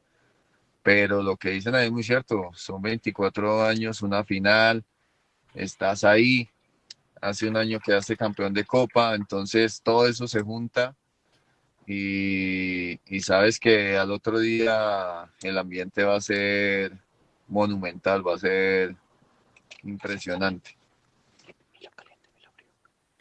Nico, vamos con audio. Sí, señor. Antes de entrar a, al tema 2012, nos llegan dos audios que vamos a mandarlos para Rafa. Buenas noches muchachos de Mundomillos, que los veo desde que empezaron estos live desde el de Banemerac, los veo, siempre estoy ahí comentándoles. Y pues saludos a, a, probablemente junto con Mayer, el mayor ídolo que yo he visto en Millonarios, que es, que es a Rafa Roballo. Quería preguntarle, era, yo me acuerdo que la, el momento que usted se me metió en el corazón fue esa eliminación con Junior en el 2011, usted y nos eliminan y ustedes hacen el círculo para orar y usted llore y llore, nosotros acá en la casa llore y llore y yo quería saber usted en ese momento qué pensaba, qué se le pasaba por la cabeza, sí, porque todos sabíamos que usted se iba para los Estados Unidos. Muchas gracias. Vamos con el segundo. Buenas noches muchachos, mi nombre es Alejandro Hernández. Un saludo para Rafa, que muchas gracias por todo lo que vivió en Millos. En serio que estamos agradecidos. Todo el esfuerzo, sacrificio y amor por el escudo. Y pues quisiera preguntarle qué, qué fue, pues más que todo, qué nos faltó en esa semifinal contra el Junior en el 2011. Porque nos remontaron así de feo. Listo. Bueno, tema en común de esos dos audios, el tema de Junior. Sí. Cuéntela. ¿Qué partido, qué partido tan jodido? Ay, qué dolor. Mire, nosotros aquí le, le abrimos el micrófono a todos, a todos, nuestros seguidores, pero esto es una, una, una, una, una montaña rusa de emociones, ¿no? Estamos hablando de un título y venimos a eso, pero eso es lo bonito del fútbol, Sí, como decía pero- también su amigo Gerardo Bedoya, ¿no? Pero, pero póngale, pero póngale cuidado a otra cosa. Hay, hay una frase que hace poquito leí en Twitter. Decía una, una mujer, Natalia, decía, ¿cuántas veces les han dicho a ustedes, amigas, tranquila, cálmate, es solo fútbol? ¿Y por qué digo la frase? Porque ese día de, de esa remontada en Barranquilla, yo le dije a mi señora, que en ese momento era mi novia, le dije precisamente, tranquila, amor, cálmate, es solo fútbol. Ya, la Kosovo, la Segunda Guerra Mundial. Bueno, Sí, Rafa, mentiras, para darle paso a los, a los audios, el primero es muy cierto, eh, sa- sale llorando, o sea, hacen la oración, pero sale llorando. Leandro, eh, yo sabía que no iba a continuar. Yo sabía que podía ser el último partido en Millonarios en ese momento. Y quedar eliminado así no lo quería. Por eso obviamente me dolió mucho. Aparte, el tema como se nos dio, eh, uno no lo espera. Nosotros, voy a, voy a responder las dos preguntas en uno ahí, rapidito. El partido de Bogotá, pudimos haberlo ganado 5-6-0. Lastimosamente no pudimos Facilito. concretar las otras. No, siempre lo di, hace poco hablaba con un amigo y, y siempre lo he dicho igual. No sé qué pasó que no pudimos hacer otro gol, mínimo, porque tuvimos todo para liquidar a Junior en Bogotá la serie y aún así nos fuimos con una ventaja amplia para Barranquilla. Y la primera jugada del partido en Barranquilla fue a favor de nosotros y pegó en el palo de Luis Mosquera. O sea, uno como que tiene esa, esa sensación de que, uy, después de la, de la jugada de Lucho en el palo, nosotros dijimos en lo personal y en el grupo decíamos, bueno, si empezamos así, esto es de nosotros. Y ver cómo se nos volteó todo y llegar a una definición en la que en- a mí me dolió, digamos, el tema de que Mayer hubiera fallado. Decir, ah, ¿por qué tenemos que fallar en los penales? ¿Por qué tenemos que equivocarnos? ¿Por qué no pudimos liquidar esta serie? Es como darle, darle de qué hablar a, lo- a- a los costeños en ese tema, ¿no? Porque eso fue lo que hicimos. Sabiendo que pudimos haberlo liquidado aquí en Bogotá, o sea, falta de puntería, falta de tranquilidad en el momento, falta de fortuna, de suerte, no sé, en las jugadas que tuvimos de más aquí en Bogotá para liquidar. Tantos factores que uno después dice, fuimos muy pendejos dejándonos sacar de, de esa llave así. Pero son las anécdotas, uno le duele y a mí me doliera porque sabía que era el último partido que tenía ese semestre y ese momento con Millonarios porque como les digo, ya había posibilidades de México, de Estados Unidos y Millonarios. En ese momento no tenía un plan o una idea de, de mantenerme en el equipo, eh, valorando de pronto todos los años que yo llevaba en la institución y con un mejor eh, tema salarial. Entonces yo sabía que ese era el partido que no me quería ir, quería llegar a la final y ver que salía así, duele, duele porque uno no quiere irse así.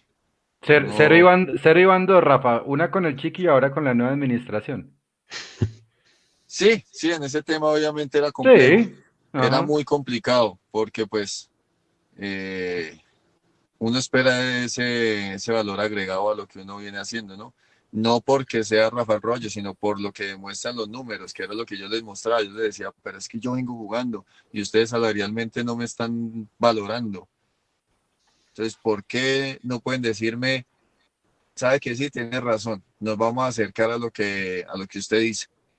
Por lo menos tengan una iniciativa, pero digamos, yo no les voy a decir mentiras. Yo les decía, denme mínimo 30 de salario mensual y yo me estaba ganando menos de 15 y no se acercaban ni a 20. Entonces yo decía, no puede ser, un equipo mexicano me está ofreciendo 50, 60, un equipo americano me está ofreciendo lo mismo y no me conocen desde dónde vengo aquí en Millonarios, cuántos años, solo por videos, porque ellos sí me están dando un valor, porque la, la institución a la que yo llevo tanto año y que para mí es mi equipo, no puede valorar y decirme, ¿sabe qué?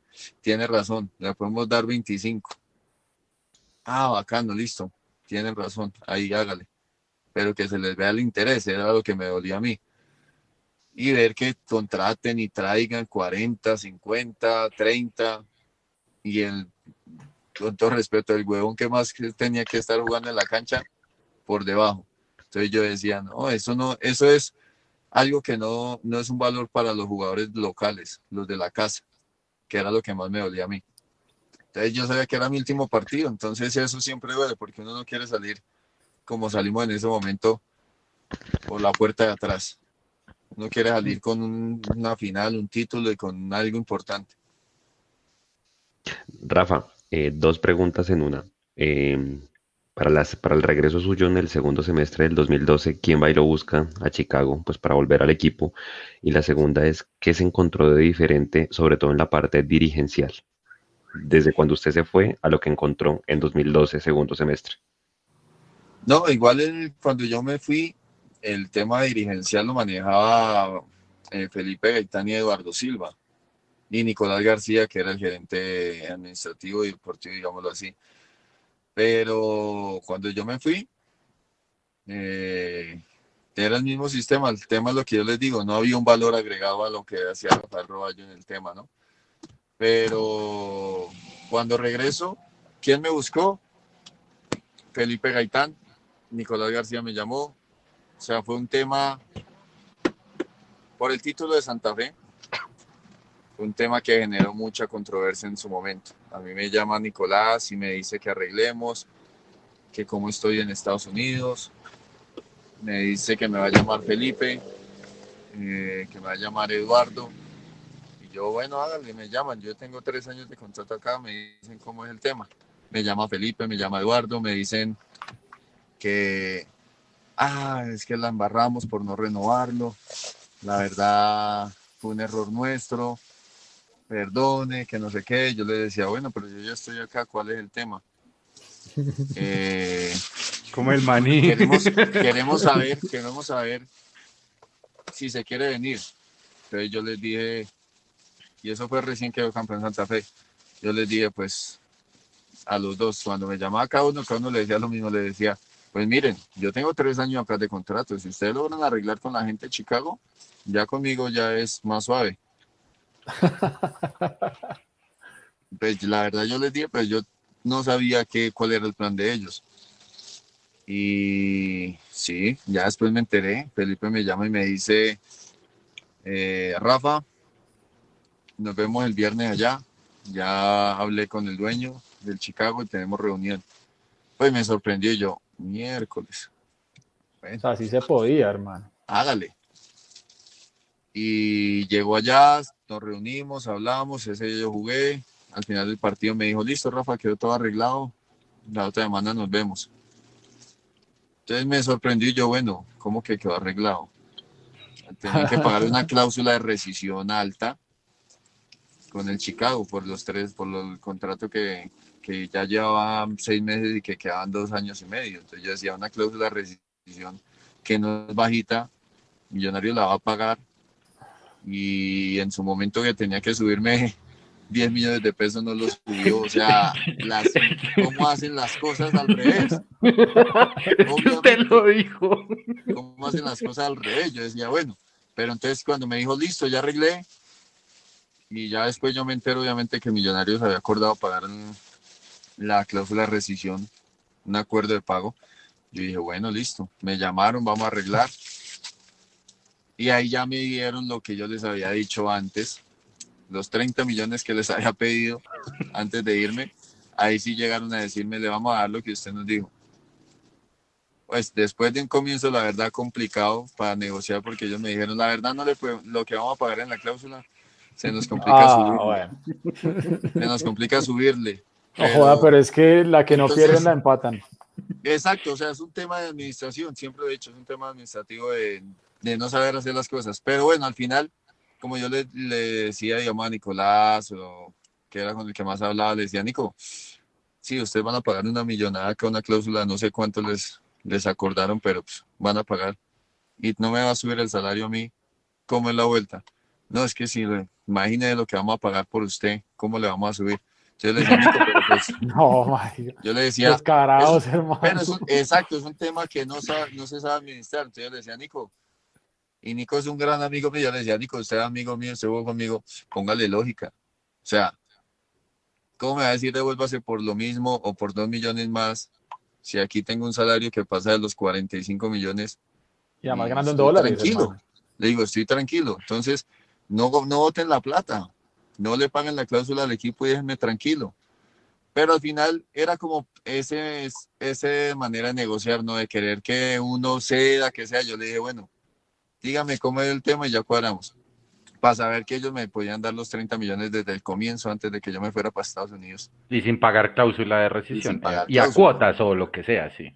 Exactamente, como han acordado. Entonces, ya cuando me dijo, ¿sabe qué, Rafa? Ya hablé con Felipe y sí, le vamos a dar lo que usted nos había pedido antes.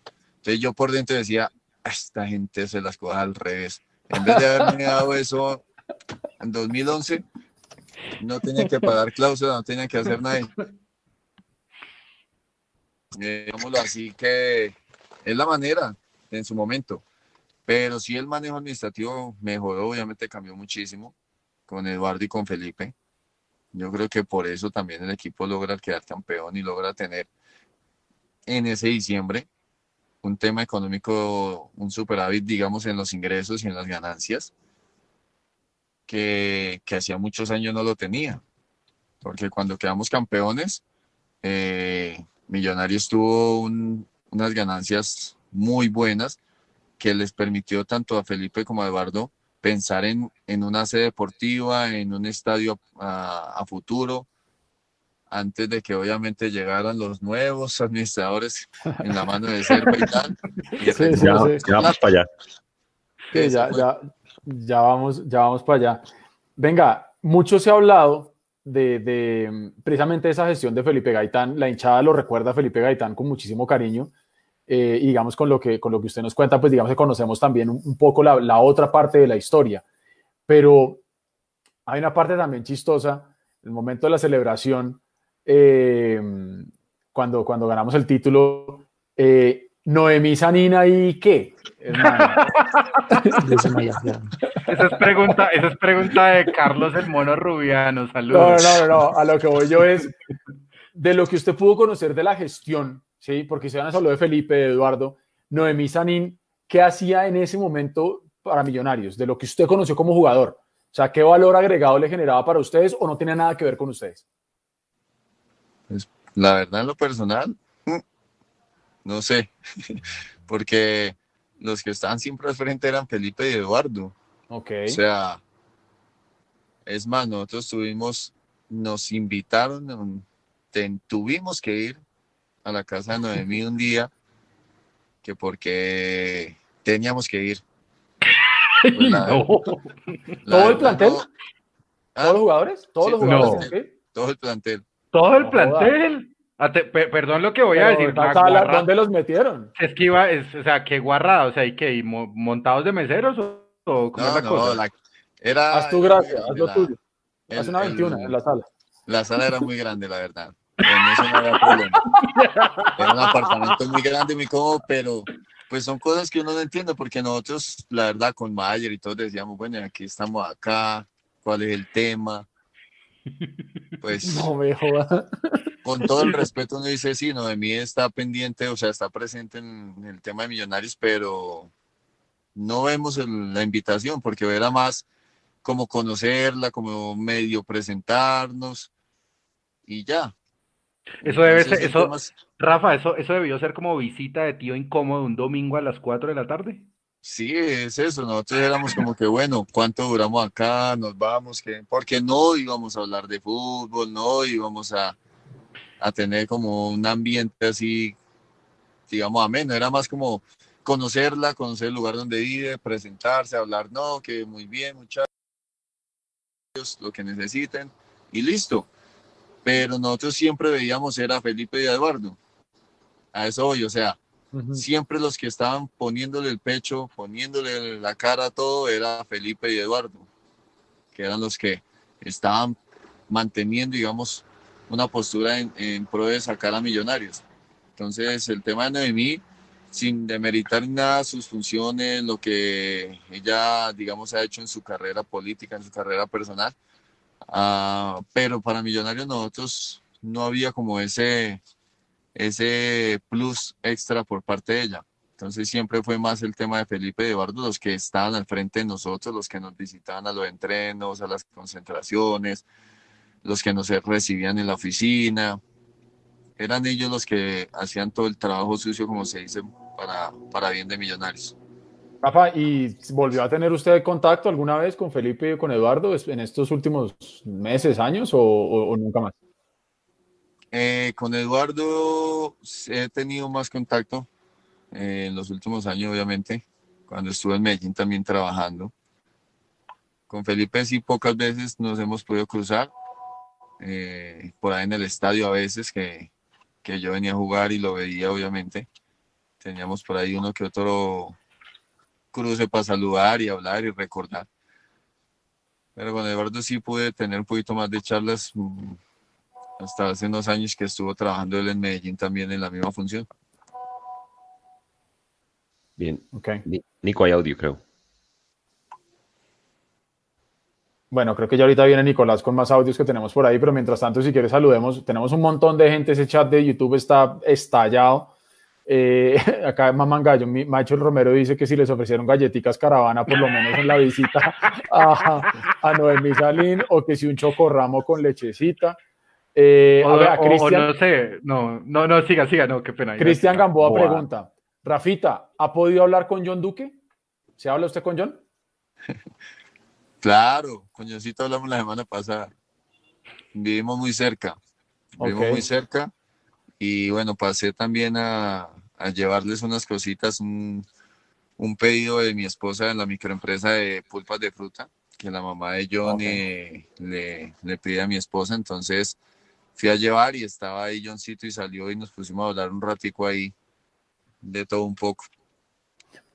¿Qué, qué habla usted con John Duque? Es decir, no de las intimidades, porque obviamente son cosas de amigos, pero hablando de temas de fútbol, eh, digamos que usted, usted, así como usted en algún momento nos contaba de lo que Mayer hablaba con usted, ¿usted se ha animado a darle usted consejos a John Duque? ¿Le ha, le ha contado cosas? Eh, digamos que, ¿qué nos podría contar, obviamente, sin, sin transgredir esa intimidad y esa confidencialidad de ustedes dos de amigos? ¿Qué- qué de pronto, ¿qué le ha contado usted o qué consejo le ha querido dar usted a John Duque o cómo ve ahí esa cosa? Eh, pues así, lo último, la semana pasada, más que nada era el tema de la capitanía. Yo he sido muy crítico con él de la mejor manera y he podido hablar con él desde antes. Y ya esta semana que pasó le volví a recalcar eso. De hablar más, de ganarse los lo- a los árbitros, de ser un poco más líder en la cancha con, con la boca, digámoslo así. Porque con las condiciones y con la actitud lo tiene pero de hablar un poco más, de dejar un lado de pronto a veces esa, yo le decía a él, timidez si tiene o nerviosismo, lo que sea, suéltese más porque ya, ya hasta ahorita tiene la banda y tiene que empezar a, hablar más. Y a los árbitros le decía, gáneselos. O sea, yo no es que usted eh, sea vulgar, si quiere no sea vulgar. Yo le decía, yo me ganaba a los árbitros hablándoles bien. Se equivocaban, hey, te, te equivocaste, ojo con esa, ahorita lo ves en la repetición y te das cuenta que te equivocaste, no te equivoqué en la próxima. Dale, atento. O sea, hay maneras de ganarse uno el árbitro para que el mismo árbitro se dé cuenta que, que, uno es un capitán con el cual puede hablar y al cual puede ayudarle de una u otra manera. Entonces, eso le, aconsejaba y eso le decía, que tratara eso, de, empezar ya a, a ganarse un poco más ese respeto de capitán que debe tener, digamos, él ya hoy día como jugador. Yo le decía, yo te veo y créeme, no, te, no me generas un respeto como yo siendo árbitro. ¿Sí me entiende? Entonces yo le decía, Johncito, es hora que gane un respeto de los árbitros, que por lo menos los árbitros te vean como John Duque el capitán.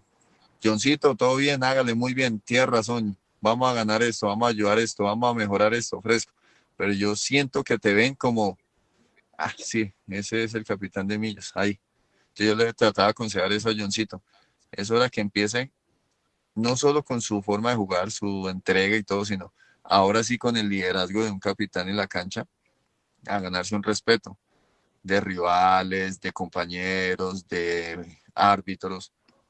Ese era como el consejo, ese ha sido como el consejo que más le he podido dar a él. Y sí, él me decía lo mismo, me decía, sí, Rafa, sabe que sí, eh, son cositas, mira que Roldán me decía que con el capitán que mejor se podía sentir cuando jugaba era con Roballo, que era el jugador con el que más podía hablar y que aconsejaba. Y no era mentira, Roldán me decía muchas veces en pleno partido, se me acerca y me decía, Rafa, métanse más atrás, ojo que los están atacando por tal lado. Me no es estás jodiendo. son anécdotas, son anécdotas que, que hoy día uno cuenta. Roldán me decía, Rafa, dígales que los están atacando por la derecha, dígale al profe, ojo. ¿Cuándo un árbitro hace eso? Cuando coge digamos, una empatía con un capitán. Y pasaba. Eso es, eso es. sí. Roldán se me acercaba y me decía, Rafita, ojo, ojo, que lo están atacando por tal lado. No sea así, no, sea, no sean huevones, tienen el partido a favor que se van a poner a atacar, espérense, aguanten. Así me podía decir Roldán, como otros árbitros me decían, hey Rafa, acérquese, le dígale que le baje un poquito porque si no me toca expulsarlo en la próxima. Listo, va, Sí. dígale. Yo, hágale, listo, todo bien, profe cualquiera, puede ser Sánchez, cualquiera se me acercaba y me decía, Rafa, Rafa, dígale. Adrián Vélez, yo me acuerdo de Adrián Vélez. También se me acercan y me decían, por ejemplo, Ah. hey, decirle, decirle a Caracho que, que no se tire más, que me deje levantar las manos porque me toca echarlo. Yo, hey, recocha, bájele un poquito porque este man no lo quiere echar, no nos quiere dejar con 10, entonces contrólese. ¿Listo? Listo, hágale. Yo me le acercaba y le decía, hey, profe Vélez, listo, ya, todo bien que no lo va a molestar más, tranquilo, usted y yo hablamos. Listo, gracias. Son cositas que parecen insignificantes, pero que marcan en, en el tema de una capitanía y en el tema de un partido. Claro. Entonces yo le decía a Johncito eso, gáneselos, gáneselos. No es que usted va y pelee con ellos, no es que les lamba, hábleles bien y cuando tenga que hablarles que están haciendo algo mal, hábleselo fuerte, pero de buena manera. Como yo le decía, ojo, ojo que me estás cagando el equipo con esta, no me lo cagues más, ojo que esta decisión que tomaste no era, ahorita la vas a revisar y me vas a dar razón para el segundo tiempo. Y salí al segundo tiempo y yo les decía, ¿la viste? Sí, ya me dijeron, Rafa, tenés razón. Yo, bueno, ya pasó. La próxima, ojo, atento. Colaboranos. Listo, hágale, todo bien. Son cositas mínimas, pero uno logra ganarse la empatía que uno pueda tener con los árbitros para esos momentos. Yo le decía a John eso. Y él me decía, tener razón, porque mira que sí. Roldán me decía que esto y esto y esto, y sabes que sí. Que pasa es que uno a veces no sabe cómo entrarles. Bueno, busque la manera, busque la manera. No, no entre porque es pelear con la policía, no entre a los golpes porque ellos tienen, como quien dice, el poder. Y si entra uno a los golpes, pues más fácil te van a echar, le decía yo, menos te van a hacer caso. Ahí están preguntando en YouTube que, Que- si que- Roldán es hincha de Que de Millos. frío. no. No, no, no, no, no, no, no. Pero vamos- que- pues no, no quede frío. Sí, dale, dale, dale. Dale, vamos Nico. con audio de, de Hasler Rodríguez. buenas noches. Primero que todo, pues enviarle un saludo a todos. Muy buen programa y saludar a, a Rafa. Y como hincha, pues darle infinitas gracias por todo lo que hizo por la camiseta azul y esperar verlo en un futuro en, la dirigencia o haciendo algo más por Millonarios. Y felicitarlo, felicitarlo infinitamente por tan buena carrera. De pronto al final los hinchas de Millonarios fueron un poco desagradecidos, tenemos que decirlo también, con Rafa, pero igual siempre la rompió y fueron muchísimos años que los disfrutamos. Y un abrazo gigante para Rafa. Mil felicitaciones por todos sus éxitos, además en los otros equipos que Millonarios y muchas, muchas gracias. Qué grande. Raf, Ortiz. Buenas noches, gente de Mundomillos. A Rafa Roballo, ídolo, estrella, corazón, alma, compromiso. Eso es lo que representaba Rafa Roballo para todos los hinchas de Millonarios. Eh, un honor tenerlo ya ahí, saber que las cosas le están viendo bien y ojalá consiga un, un equipo donde pueda seguir demostrando todas sus, sus condiciones. Y me gustaría saber ya, escucharlo de, parte de Roballo, ¿qué se vivió el día de la final con Medellín? Cuando llega el minuto 90, se está acercando y ver el estadio como estaba, la gente necesitada de- de- del título y saber que no se podía conseguir la victoria, que nos íbamos a los penaltis. Desde ahí, ¿qué se vivió? ¿Qué se decía? ¿Que los jugadores qué pensaban? ¿Qué decían?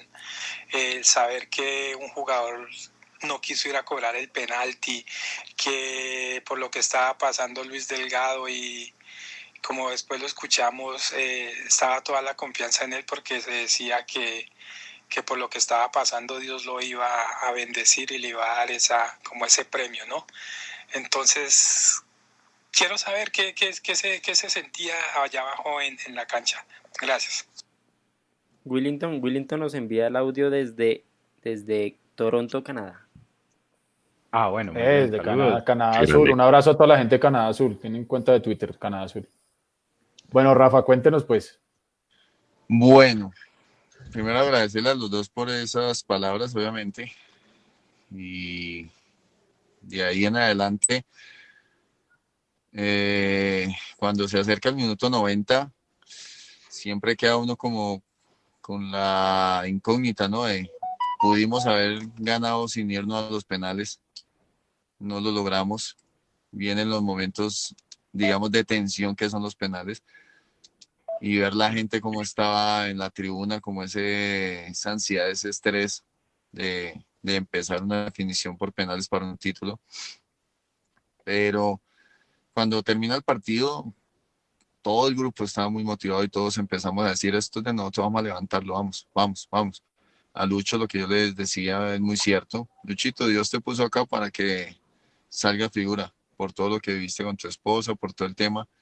Dios va a tener las manos en tus guantes y vas a ser la figura y vas a tapar el decisivo y vas a salir campeón con nosotros.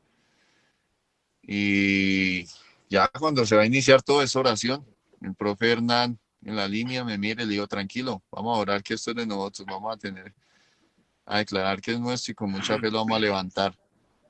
Ya de en adelante es fe y confianza en el grupo de compañeros que tenemos ahí listos para, para patear y sabíamos que Luchito iba a tapar, iba a tapar el, el, el del título, el necesario. Pero sí ver todo el ambiente, uno miraba la tribuna y ver la gente cómo estaba, eh, gente de espaldas, no queriendo ver los penales, gente abrazada, tapando de la, la cara con la chaqueta del esposo o de la esposa, mejor dicho, había mucho, mucho nerviosismo. Era motivarnos entre nosotros ahí abajo. Eso era lo que hacíamos. Y, y el que no quiso patear o el que no quiere patear es entendible. No es fácil. No es fácil eh, y más en una final, después de 24 años estar en una final y en una definición por penales, se necesita tener mucha tranquilidad en ese momento. Y muchas veces el mejor cobrador puede ser el que más intranquilo esté. Y muchas veces se necesita es una persona que, que no sea de los mejores cobradores, pero que sí tenga una tranquilidad enorme y que pueda llegar a, asegurar el penal con la confianza que se tiene. Entonces es, es normal que a veces haya jugadores que no quieran patear por ese mismo temor de, de que sienten o que tienen de fallar en ese momento. Pero lo importante es que confiamos, a pesar, digamos, del momento en el que Omar falla, seguimos confiando y sabíamos que, que Luchito nos iba a dar esa alegría como se dio al final. Rafa, eh, la salida de Hernán Torres, ¿cómo la tomó el grupo en ese momento? ¿Fue sorpresivo para ustedes? Eh, y si fue error de la dirigencia el proyecto español, pues para Millonarios. Y un bonus track, ¿qué significó Juan Manuel Lillo para usted? La salida de Hernán sí sorprende, obviamente. Eh, es complejo. El profe, después de un título, se espera uno que tenga un proceso más largo también eh, el saber manejar, digamos, un cuerpo técnico por parte de la dirigencia no es fácil. Son muchas cosas ahí que, que entran a analizarse en el tema de, de la continuidad de él, ¿no? Y el proyecto español, yo digo que el proyecto español se tenía que haber hecho, perdón, muy serio, muy a largo plazo, porque Juan Manuel y yo, para mí, han sido los mejores entrenadores que he tenido. En el tema profesional, el tema de trabajo, creo que, que ninguno, aparte de Richard, de pronto Richard Páez, eh, en la manera como él planifica, como él trabaja, fecha tras fecha, rival tras rival, no hay uno que se acerque a lo que Juan Manuelillo tiene claro como entrenador, su función, su profesión. Yo creo que si se hubiera hecho un proceso a largo plazo, hubiéramos podido tener un entrenador que hubiera dado los títulos que le dio Juan Carlos Osorio Nacional consecutivamente. Porque nosotros llegamos a una semifinal con Juan Manuel Lillo jugando muy bien. Que eso es algo que también hay que, que valorar y hay que mirar. Nosotros no llegamos a una semifinal como a los golpes, sino con un equipo que, que en la mayoría del torneo fue superior a los rivales, que, en, en los temas de, del manejo de balón, de la posesión, de las opciones de gol, de la, como se dice, de tener una supremacía de los rivales en los partidos, se mostró y llegamos a una semifinal. Nos faltó por, yo creo que más por consecuencias de cada partido, tanto el ida como el de vuelta. Nos faltaron de pronto concentración o jugadas en las que de pronto fallamos por malas decisiones y no pudimos ni irnos con una mejor ventaja a Bogotá, ni de pronto en Cali mantener la ventaja que logramos llevar al final. Entonces, creo que sí falta proceso. Esa, esa clase de proyectos no se pueden hacer en un año. Tiene que tener un proceso largo y más en equipos grandes y eso es a nivel mundial, no solo porque sean millonarios o sean Colombia pero hay que hacer esa clase de proyectos con un, con un programa de, de más de un año de, del cuerpo técnico, obviamente, pensando en una buena nómina, en buenos jugadores y que el técnico tenga la tranquilidad que va a durar, que no le van a cortar las alas apenas falle un torneo o apenas como le pasó a él se ha eliminado X circunstancia. Pero sí ha sido de los entrenadores de los cuales más he aprendido y de los que puedo decir que, que más profesional ha sido en su trabajo.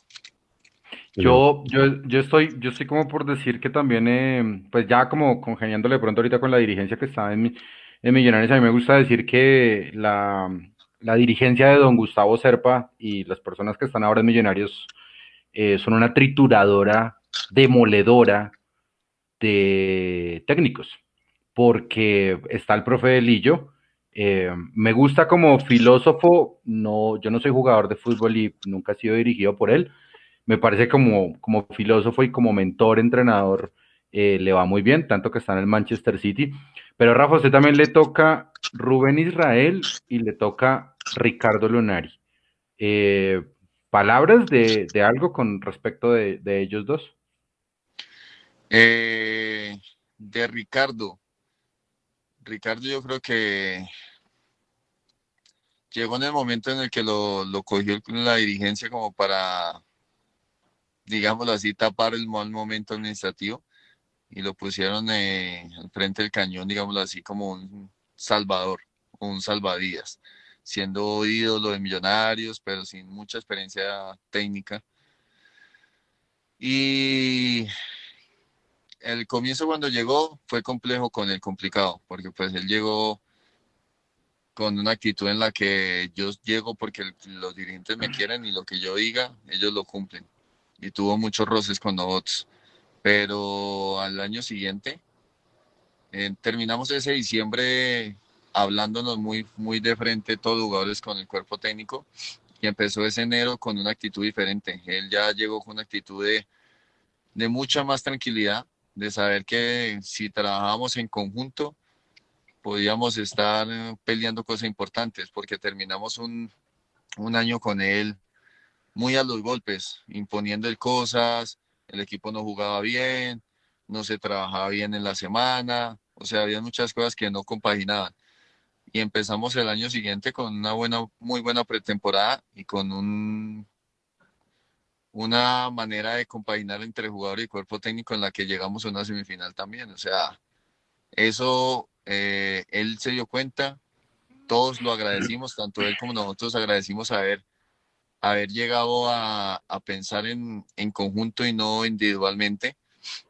Y pudimos darle como esa tranquilidad de que saliera, porque salió lastimosamente, pero de que saliera con una semifinal encima, con un intento de llegar a una final otra vez en su, en su primera, digamos, experiencia como entrenador de un equipo porque la, verdad fue la primera experiencia para él como entrenador de un equipo grande, un equipo de peso, y, y llegar a una semifinal, pues también para él fue importante. Y nosotros con él eh, terminamos muy bien, la verdad. El tema al comienzo fue complejo, pero terminamos bien. Y de Rubén, yo creo que el profe Rubén era como, como Richard, un señor 10 puntos, que siempre preocupaba era porque el equipo pudiera conseguir los resultados y siempre pensando en la institución de que pudiera tener cosas importantes. Pero vuelvo y les digo, son entrenadores de procesos. O sea, nosotros no podemos exigirle a un entrenador que en seis meses salga campeón si no tiene las armas para salir campeón. Si no se les da las armas, si no se les respeta un proceso. Entonces es muy difícil. Aquí puede venir el mejor entrenador del mundo, pero si no tiene una nómina competitiva, en seis meses es muy complicado que salga campeón. Y, eso les pasa a ellos. Yo creo que ahorita lo hablaba mucho con el profe Gamero, que pelear porque le traigan una nómina, profe, porque si no, todo el mundo le va encima. Y es la verdad. Puede ser el mejor entrenador del país, pero si no tiene una nómina competitiva con, a lo que lo conocí yo como entrenador y a lo que le gusta a él jugar.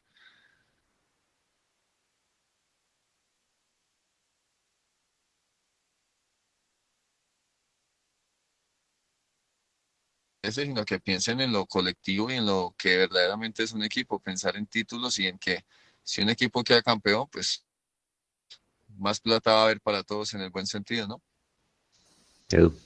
Rafa, eh, volviendo al tema Lunari, y haciendo referencia también a todos los clásicos que usted pudo jugar.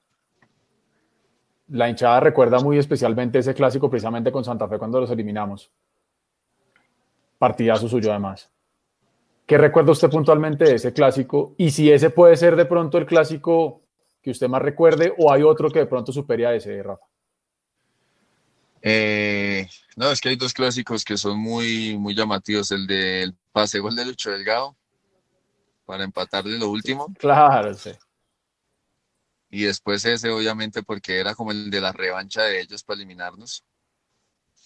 Pero yo creo que el último, ese, ese del 3-1 fue más porque empezamos perdiendo, eh, localidad de Santa Fe.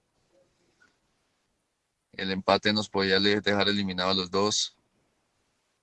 Era un, eran muchas cositas que se vivían en ese partido y, y aparte, hace poco vi las jugadas y decía, ah, bueno, en el gol de, Fernando aparecí, en el tiro libre también y en el último gol aparecí, o sea, decía, gracias a Dios que ese día tuve como esa fortuna de estar en las jugadas de gol y de poder como celebrar ese clásico, eh, no como protagonista, sino muy activamente en las jugadas. Entonces yo decía, ese partido fue de muchísima emoción. Y, y el último gol, que eso no, no hay que decir mentiras, uno ve la jugada y uno recuerda todo lo que vivió en ese momento del gol, cómo salimos del, desde el área con Mayer y cómo contraatacamos, cómo pegamos un cambio de ritmo y cómo todo el banco le gritaba a Maxi, al otro lado a Rafa, al otro lado a Rafa. o sea, ya hablando con Maxi hace poco de la jugada decíamos lo mismo. No, me tenía prendido en el banco, que te la diera, que te la diera. Entonces uno se acuerde y sí, es, son, son cosas muy emocionantes y anécdotas que quedan marcadas porque eh, se terminan convirtiendo como en esas historias de, de, fútbol que vas a volver a ver y vas a recordar y vas a, uh -huh. a saber todo lo que pasó y que son alegrías para, para el equipo y para uno como jugador. Bueno, vamos con una pregunta de, de, YouTube. El, mono Rubiano, el Caro Rubiano, un gran amigo de esta casa, ha preguntado un montón. Perdón, Carlitos, no poder preguntar todas las que usted hace, pero nos quedamos con esta última de, del tema del Lillo. Eh, le pregunta a Rafa, eh, el mono Rubiano, le dice, ¿qué pasó entonces referente al equipo de Lillo? ¿Por qué se cayó tanto el equipo? Si fue que no se reforzó o qué pasó, nos pregunta el mono Rubiano, Rafa. Sí, después de, yo digo que tiene que haber un, recambio de pronto en refuerzos, en contrataciones. Si ves que te faltó algo para llegar a la final, tienes que tener, como se dice, claro como dirigente y como veedor de fútbol, dónde hay que tapar esas falencias que faltaron para llegar más lejos y darle lo que les digo anteriormente, esas armas al entrenador para tener ese recambio porque muchas veces nosotros somos seres humanos y podemos tener un mal partido un, o un mal mes, las cosas no funcionan y el entrenador tiene que tener un recambio de jugadores que le permitan variar, digamos, la, el tema de los partidos. Y para mí yo creo que eso fue lo que faltó en ese momento. Darle como esa, en ese proyecto, en ese proceso al profe Lillo, un recambio de jugadores que le permitieran estar más tranquilo para, para el torneo siguiente. Tampoco es hacer una multitud de contrataciones, sino enfocarse claramente en qué puntos se puede reforzar, no, no muchos, pero sí específicos, para que el equipo sea mucho más competitivo. Lo digo porque cuando quedamos campeones con Tolima, eh, eso es lo que tenía Gamero, una nómina en la que él tenía claro, si este jugador no me funciona, tengo estos dos al lado, tengo este al lado, tengo este que puedo alternar. Entonces eso le da tranquilidad al cuerpo técnico y, también al grupo de jugadores le da una exigencia para pelear cosas importantes. Así quedamos campeones con Hernán. Hernán tenía en el medio campo, en la delantera, en la defensa tenía recambio y eso obligaba a que todo el mundo estuviera muy atento a no perder un lugar. Rafa, su top 3 de goles que hizo en Millonarios para usted y después de que nos responda Rafa, voy con, con Leo, con Nico y con, y con Eduardo y con la gente de YouTube que también diga cuál fue el top 3 de esos 39 goles que hizo Rafael con Millonarios. El top 3. El primero que nunca olvido, mi debut, ¿no? Contra Nacional. Con Nacional, claro. Sí, ese no se puede. Es el primer gol en mi carrera. Y aparte Medellín contra Nacional. Eh, el segundo, ese clásico con Santa Fe, por lo que fue el correr las 18 hasta las 18, que fue un poquito largo el trayecto. y el y otro que me gusta muchísimo que, que no lo olvido mucho es el de Guaraní. Sí, señor. De, de hecho, ahí, en, ahí, en, YouTube estaban yo, hablando de ese yo. Yo creo que es el gol favorito de Rafa, el, que yo tengo en la memoria, el gol de Guaraní es un pepazo. Leandro, los suyos. Sus, no, no, no, no, no, le digo, Ahí, ahí, ahí, ahí, estaba hablando Rafa de ese gol. Termine de hablar, Rafa, porque en sí, YouTube sí, estaban sí. mencionando mucho ese gol suyo contra Guaraní. Sí, sí. Sí, ese, ese, la verdad, hace poco lo hablaba con amigos. No hace mucho, o sea, yo en esos días eh, había visto la jugada de Messi contra Arsenal y en el momento que me quedó el balón, se me vino a la mente la jugada de, de Messi con Arsenal de levantarle el balón al arquero. Y son milésimas de segundo que no tomó una decisión y yo la tomé y, y bueno, salió, gracias a Dios salió bien. si, si no hubiera salido, bueno, se equivocó, ah, se comió el gol, pero bueno, salió bien y terminó en el, en el fondo y yo creo que eso es lo más bonito y aparte los muchachos decían que acabas de hacer. Is, como que no le creen a las condiciones de uno y uno le dice, vea, ojo, porque esas cositas salen así a último momento. El que dirá colombiano, decían en la transmisión. Sí, señor. Sí, sí, sí. ¿Qué paso fue ese? No, yo creo que, no, pues, pues, pues más allá de, de, escoger mis tres goles, yo creo que el de, el de Guaraní como tal, el recurso técnico es, es impresionante. Eh, um, es, es, seguramente mi, mi, mi favorito. Eh, no puedo esconder que el, el, gol contra Santa Fe, pues yo lo viví en, el, en la tribuna de prensa. Eh, entonces, pues, eh, imagínese usted un hincha de millonarios periodista en la tribuna de prensa Santa Fe siendo local, pues, bueno, la pasamos un poquito de, rigor, ¿no? Pero no, creo que, creo que eso. Eh, lo último, por lo menos de, de, mi parte, pues como ya para ir, ir cerrando, al principio dije que, que a mí Rafa me había sacado rabias. Eh, y, dije que me, me, había sacado rabias porque, porque pues de pronto el hincha o nosotros, incluso los periodistas, no tenemos claro, no cuando las cosas van bien, sino por qué las cosas no van bien. Y yo hablaba ya mucho tiempo después, ya eh, José Luis Tancredi pues ya no era jugador de Millonarios, es amigo mío. Y yo habla, hablo mucho con el gato y él, y él mira los partidos de Millonarios y entonces veía a Roballo jugar en Millonarios. Y yo le decía, gato, marica, pero ¿por qué putas, por qué carajo Roballo está tan desordenado? Y él me, él, él me lo explicaba de una forma como tan de amigo, tan querido. Y él me decía, Leandro, no es que él sea desordenado, es que él tiene el don de jugar siempre al rebote. Entonces, como él siempre tiene el don de jugar al rebote, siempre está en teoría mal posicionado, pero él no está mal posicionado, él simplemente tiene que estar en el momento del rebote. ¡Pum! Y preciso el gol de Lucho, el gol de, de Lucho Delgado. Entonces, ese día lo, lo comprendí. Y no es que Rafa Roballo jugara mal, ni, ni desordenado, ni me faltaba, porque yo no soy jugador de fútbol. Yo con lo que, lo, que me despido de mi parte, Rafa, es a veces, muchas veces, los, no tanto los genios, sino hay personas que pasan por millonarios que ganan títulos y todavía lo seguimos discutiendo. Y creo que a partir de hoy no lo voy a volver a discutir, no solo por los títulos, sino porque creo que usted tiene la suficiente claridad mental para saber cuáles son los males que aquejan a millonarios, por qué muchas veces se desprecian a los jugadores de ediciones menores y lo más importante, que todos los que salen campeones siempre, siempre van a estar un escaloncito por arriba. Así que muchas gracias. Leandro, muchísimas gracias. La verdad ya le iba a preguntar, si no hubiera dicho le iba a decir, bueno, ¿por qué le saqué rabia? Dígame, dígame. Pero, que Leandro, vea, gracias por todas las palabras, créame que sí, son cosas que uno eh, desde afuera las ve, que al comienzo yo decía, corro para aquí, corro para allá, me muevo para allá, me muevo para acá, pero en la cancha uno trata de ubicarse en pro de buscar siempre el balón. Entonces yo siempre iba corriendo, así me veía, me viera desordenado, trataba de correr era porque me quedara el balón otra vez o porque le quedara algún compañero. A medida que va pasando el tiempo es algo que yo le decía a John, un consejo que le decía, me está corriendo usted para todo lado, listo, no está mal porque usted tiene pulmones para correr. Ahora encárguese de que los compañeros le ayuden a que cuando usted corra por allá, el balón le caiga a alguno de ellos recupere el balón y que le caiga alguno de ellos, porque si no su trabajo no se ve.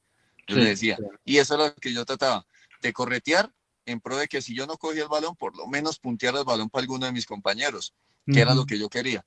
Ya a medida que va, va, pasando el tiempo, uno trata de ubicarse de otra manera, ya trata de exigirle a los compañeros en ese afán de que venga, ayuden también, porque es bueno que todos corramos pero me, me agrada ese, esa crítica, me agrada ese comentario porque eso es algo que uno obviamente desde en la cancha no lo, no lo visualiza así y uno quiere obviamente es tratar de aportar lo mejor posible al equipo. Y bueno, gloria a Dios quedamos en la historia. Eh, pudimos darle una alegría a la afición y pudimos darnos una alegría porque como jugador uno siempre el título es algo que le, que le llama la atención y más en su casa. Entonces, gracias Leandro por las palabras, igual un abrazo enorme, usted sabe que mientras estemos aquí presentes podemos seguir hablando, mientras nos podamos conectar seguimos hablando y, y nada, las cosas hay que ser claro y directo, lo que está bien de una cosa hay que decir lo que está mal igual final de cuentas, eh, el resultado final tiene que ser lo mejor para la institución y lo mejor para uno como hincha y como jugador en su momento. Gracias, Rafa. Un abrazo. Edu, su top 3 de goles para de Rafa y sus preguntas. No, yo, yo, me quedo, yo me quedo con el, con el del clásico en de, contra Santa Fe porque yo también estuve en el estadio, pero yo estaba allá aguantando los drapos, aguantando la lluvia en esa curva de Oriental Norte. Eh, yo me llevé a la que hoy en día es mi esposa eh, lo hemos hablado ya varias veces acá, eh, pues, no es muy futbolera que digamos, pero pues ella va con uno a donde uno va y, digamos que yo tengo recuerdos muy bonitos por eso, es lo que hablábamos. Entonces, eh, y, poder ver a los rojos eliminados, eso, eso fue espectacular. Y ya después, después poder estar ya en la final con Santa Fe después, la que le ganamos en el 2017. y poder recordar eso, ¿no? Lo que yo digo, son pequeñas cuotas iniciales que la vida le va mostrando a uno. Es como que ese clásico fue como, mira lo que te puedo llegar a dar en algún momento, pero todavía no. Pero mira lo que se siente, ¿sí? Y, y después, cuando, cuando yo estuve ahí ya en, allá en Occidental Alta, eh, en, en, la, en, la, en, la, final contra Santa Fe, pues eso fue maravilloso. Y de hecho, y con esta pregunta me quiero despedir, Rafa, agradeciéndole no solamente el tiempo que, que nos dedicó para poder conversar, que seguramente podríamos seguir hablando horas y horas. Así que seguramente por ahí lo volvemos a molestar para que, para que nos acompañe de pronto usted y Mayer, que hagamos ahí un, una buena nochecita, Mayer, usted y nosotros, a ver qué puede llegar a pasar ahí. Eh, y me quiero despedir con esta preguntándole, eh, esa final de la que yo estoy haciendo referencia contra, contra Santa Fe, ¿usted dónde la vivió? ¿Dónde estaba? ¿Cómo la vivió? Y, Rafa, gracias por las alegrías, gracias por el sudor y por las lágrimas y por el empuje que le metió y por el respeto que le metió a sus colores. Como yo se lo dije, usted firmó con letras de oro su nombre en la historia de Millonarios. Eso nadie se lo va a quitar. Eh, yo adhiero a las palabras de Leandro, que también hay mucha gente que lo está diciendo en YouTube. Nosotros somos especialistas en acabar muchas veces con ídolos y con jugadores que sí nos dieron cosas importantes y a veces nos encargamos de endiosar a unos que no nos dieron nada. Eh, y esto de pronto que quede esa reflexión. Los jugadores que nos dieron alegrías son jugadores que a mi modo de ver y respetando opiniones son intocables. Y para mí usted es uno de esos intocables en la historia de Millonarios. Rafa, muchas gracias por todo. Eduardo, muchísimas gracias eh, por todo lo que acaba de decir y la verdad, convenzan a Mayer y nos reunimos para hablar, eso no hay problema. Mayer dice, hágale, nos reunimos. Ahí Rafa, Rafa, tenemos, tenemos un gran productor que es Juanse Gómez, pero si nos puede soplar el teléfono de Mayer, le agradecemos. Yo tenía, uno, yo me hablé con Mayer en un tiempo cuando él vivía aquí en Bogotá y ahí fue un tema de, que tuvimos ahí un tema de un negocio en común y nos hablábamos ahí, pero ya después el cambio de número y, nunca más. Pero ahí de pronto si nos da ahí la manita con Juan para, para, para que hagamos eso sería, sería brutal. Listo, estamos entonces, para eso. Bueno, entonces listo, eh, la final, ¿usted cómo la vivió, Rafa? La final del 17. Sí, ¿usted dónde andaba? La final contra Estaba Santa Fe. Estaba en Palavela con mi esposa, estábamos comprando cosas para, para los niños en época de, fin de año. Y no, no asistí al estadio porque no, no me acordé, obviamente, del tema de la boletería estaba lleno y ya después yo le dije a mi esposa, no, déjeme yo con mi celular y me veo Para nosotros era muy fregado, para nosotros era muy fregado ir de hincha de millonarios allá. Imagínese usted allá adentro, no, hermano. No, yo le dije a mi esposa, ah, vamos a hacer las compras y déjeme mi celular en la mano. Y me fui con mi celular viendo el partido. Y estaba con el celular y cuando llegué a Falabella, todos los televisores pasando el partido. Entonces ahí pegado. Me tocó oírlo así, pero ah, lo celebré más cuando, cuando Henry pateó porque es un amigo. Henry es un gran amigo y lo disfruté al máximo que Henry hubiera hecho ese gol en ese momento por, la, por él y por su familia, por todo lo que obviamente él quería quedar campeón de Millonarios en ese momento. Y así lo viví en Falabella, mucha gente me decía, ay, no está en el estadio, y yo, no, No, no, déjeme aquí tranquilo, aquí lo vemos aquí en las pantallas. Pero sí lo disfruté así y bueno, gloria a Dios que, que también nos regaló ese título y por los amigos del equipo también que tenía que, que pudieron salir campeones. Rafa, de mi parte, agradecerle. Yo creo que gran charla en estas, en estas dos horas. Mundo Millos es su casa. Bienvenido a la historia de millonarios jugadores con, con su registro, que hayan sido campeones bogotanos, contados con los dedos de la mano. Eh, dos preguntas rápidas, o una pregunta, su, su opinión de la dirigencia actual de Millonarios, porque usted alcanzó a vivir, ellos llegaron en el 2014 y usted estuvo hasta el 2016. Eh, ¿Qué piensa al respecto de la dirigencia y un, y un pequeño mensaje que le deje a, a, todos los jugadores bogotanos que están en formación en este momento? En, el cumpleaños de Bogotá les decíamos que no era fácil y no va a ser fácil llegar al profesionalismo porque nos quedamos en el camino. Aquí hay dos, Eduardo y yo, y hay muchísimos que seguramente se van a quedar. Un mensaje para ellos de, de persistencia para poder llegar al profesionalismo. Bueno, Juan, un abrazo fuerte, gracias por la invitación, por las palabras, muy chévere todo, muy ameno, ustedes saben que pasa el tiempo rapidito, pero cuando pasa rapidito es porque uno disfruta todo lo que, lo que se vive. Eh, de la dirigencia, lo voy a decir, o sea, no hay dirigencia en este momento. Cuando usted piensa en intereses personales, eh, no hay dirigencia. Millonario es un club, una institución que si usted no piensa en la institución, eh, usted la verdad no sabe esto. Y es la verdad. Millonarios hoy día debería tener más títulos, debería tener más cosas, pero el pensamiento que manejan es, es de intereses personales, del bolsillo personal. Aquí no hay que ser un mago para darse cuenta que si usted le mete plata a una institución bien metida como es Millonarios, esa plata se triplica porque los títulos, el marketing, eh, las camisetas, todo te devuelve. Y mm. si no fuera así, los equipos grandes del mundo no, no invertirían. Entonces yo creo que aquí no se ha sabido manejar ese tema de millonarios, ni deportivamente ni administrativamente, porque deportivamente los procesos tienen que ser serios, concretos, tienen que respetar entrenadores, tienen que respetar jugadores. No se ha hecho y por eso Millonarios no tiene una buena dirigencia y por eso tantos jugadores al final de cuentas se van perdiendo en, en este, en este camino de, de, dirigencial que tenemos hoy día. Y eh, de ahí en más yo creo que para los jóvenes, amor por lo que, lo que quieren. Hay que ser muy realista. Yo soy muy claro en eso y si verdaderamente uno ama el fútbol y uno quiere ser futbolista, hay que darle el tiempo y el valor a esta profesión. Eso es necesario. Nosotros no podemos esperar llegar a, jugar profesionalmente si nos la pasamos eh, recochando en rumbas, con la novia, celular, farándula, y no sabemos quién juega el domingo la final de Champions, no sabemos quién juega el sábado la final de Europa League, no sabemos quién juega esto no sabemos quién juega en el equipo. Esas cositas. Hay que darle valor a la profesión y dedicarle tiempo a la profesión. Es lo importante. Y yo creo que eso es lo más importante. Amor a la profesión, dedicarle el tiempo, valorarla, poner a Dios al frente de todo y camellarle.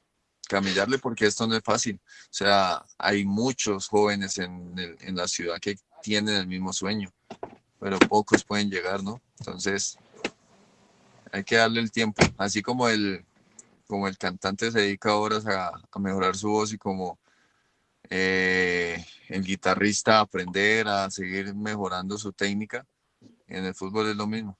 Hay que dedicarle tiempo a mejorar sus condiciones y a, y a saber más de fútbol, porque eso te hace más profesional. Es verdad. Nico. No, pues yo para despedirme le deseo en serio muchos éxitos a Rafa. Le agradezco por tanto, por tantas alegrías que me dio como hincha y por tantas alegrías que le dio a, todo el equipo. De verdad es, es de mis mejores recuerdos con Millonarios el jugador Rafael Fernando Roballo. Eh, de verdad solo quiero éxitos para usted y, muchas gracias por haber aceptado la invitación. Eh, no, nada más, la verdad me pone nervioso este momento. Nico, gracias por las palabras. Usted sabe Qué grande, que, Nico. que lo quiero mucho, Nico. Saludos a su mamá, a su hermano, bendiciones a toda la familia. Usted sabe que nos conocemos hace muchos años, digámoslo así, que lo vi crecer en todo ese tiempo que compartimos. Mientras estuve en Millonarios.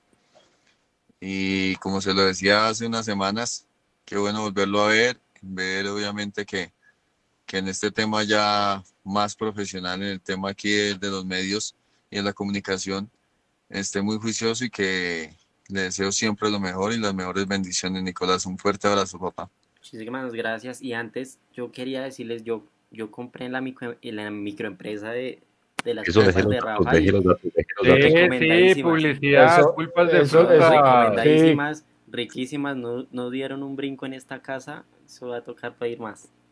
Alguien, alguien en el, Rafa, en el chat, cuéntele- alguien en el chat se cuéntele a la estuvo gente. ofreciendo para, Sí, para, a- para hacerle los domicilios. Cuéntele a la gente del negocio y diga dónde podemos pedir y el teléfono y todo el cuento. Bueno, yo les voy a pasar la información con Nicolás por, por WhatsApp. Eso. De, de lo que manejamos ahí para que lo tengan presente. Pues es un tema de mi esposa que empezó en esta pandemia, también en pro de, de, de tener como una, una estabilidad económica para ella, para su familia, una ayuda también para nosotros y, y una manera también de distraerse, porque estar en la casa desde marzo 19 no es fácil. El que sale a hacer de todo soy yo, yo soy el que tengo que salir a mercar, a pagar, a hacer de todo y, es, y una y una mujer en la casa todo este tiempo pues necesita tener algo que la distraiga y que le genere como, como tranquilidad mental y, y física y, y esto le ha servido mucho a ella para eso. Bueno, me da, me da mucho gusto. eh, obviamente los que, los que no siguieron el en vivo eh, por video, Rafa está dentro de un carro. Me alegra muchísimo que no le hayan roto el vidrio del carro. Estuve muy estresado durante estas dos horas. que no le Yo estaba dieron estresado una que se fuera a quedar sin pila. Sí, claro, no, sin pila no, que le rompieran el vidrio para cogerle el celular. Eh, Rafa, vea, no, el, chico, el, el, el joven como tal que se ofrece para hacerle los domicilios se llama Cristian Gamboa y estuvo muy activo también en el, en el chat de YouTube y le manda una pregunta, o más bien le dice, gracias Cristian Gamboa, gracias Rafa, su merced de esas figuras que tiene el equipo en los últimos 15 años, gran jugador y una total bendición para la historia de Millonarios. Entonces cerramos con la pregunta de Cristian Gamboa. ¿Quisiera volver a Millonarios? Ya sea como jugador o entrenador o en alguna figura que podamos verlo y seguir el legado embajador y bogotano. Eh, la verdad, Cristian, muchas gracias por las palabras. Sí, como jugador, si no era ahorita, está como difícil. Sí, ya sería más adelante, de pronto como entrenador o de pronto el tema dirigencial, pero bueno, eso solo Dios sabrá más adelante ese camino. Igual sí, sí nos vamos a preparar para eso también, para, para el tema de dirección técnica y el tema dirigencial vamos a, a prepararnos bien, porque como les dije anteriormente, hay que ser profesional, hay que darle las cosas a, a la profesión para que esa profesión le pueda volver a uno con creces. Entonces, si quiero llegar a dirigir, tengo que prepararme muy bien y si quiero llegar a la dirigencia, también tengo que, que estar muy estudiado y muy al tanto de esas cosas. Entonces, si es así, yo creo que sería lo más de pronto cercano. Ya el tema de jugar, si no es ahorita es difícil, porque ya arrancamos, si Dios los permite, a seguir nuestra carrera en otro equipo y, y se nos complicaría el regreso, porque sí, el deseo de volver a jugar en Millonarios siempre va a estar.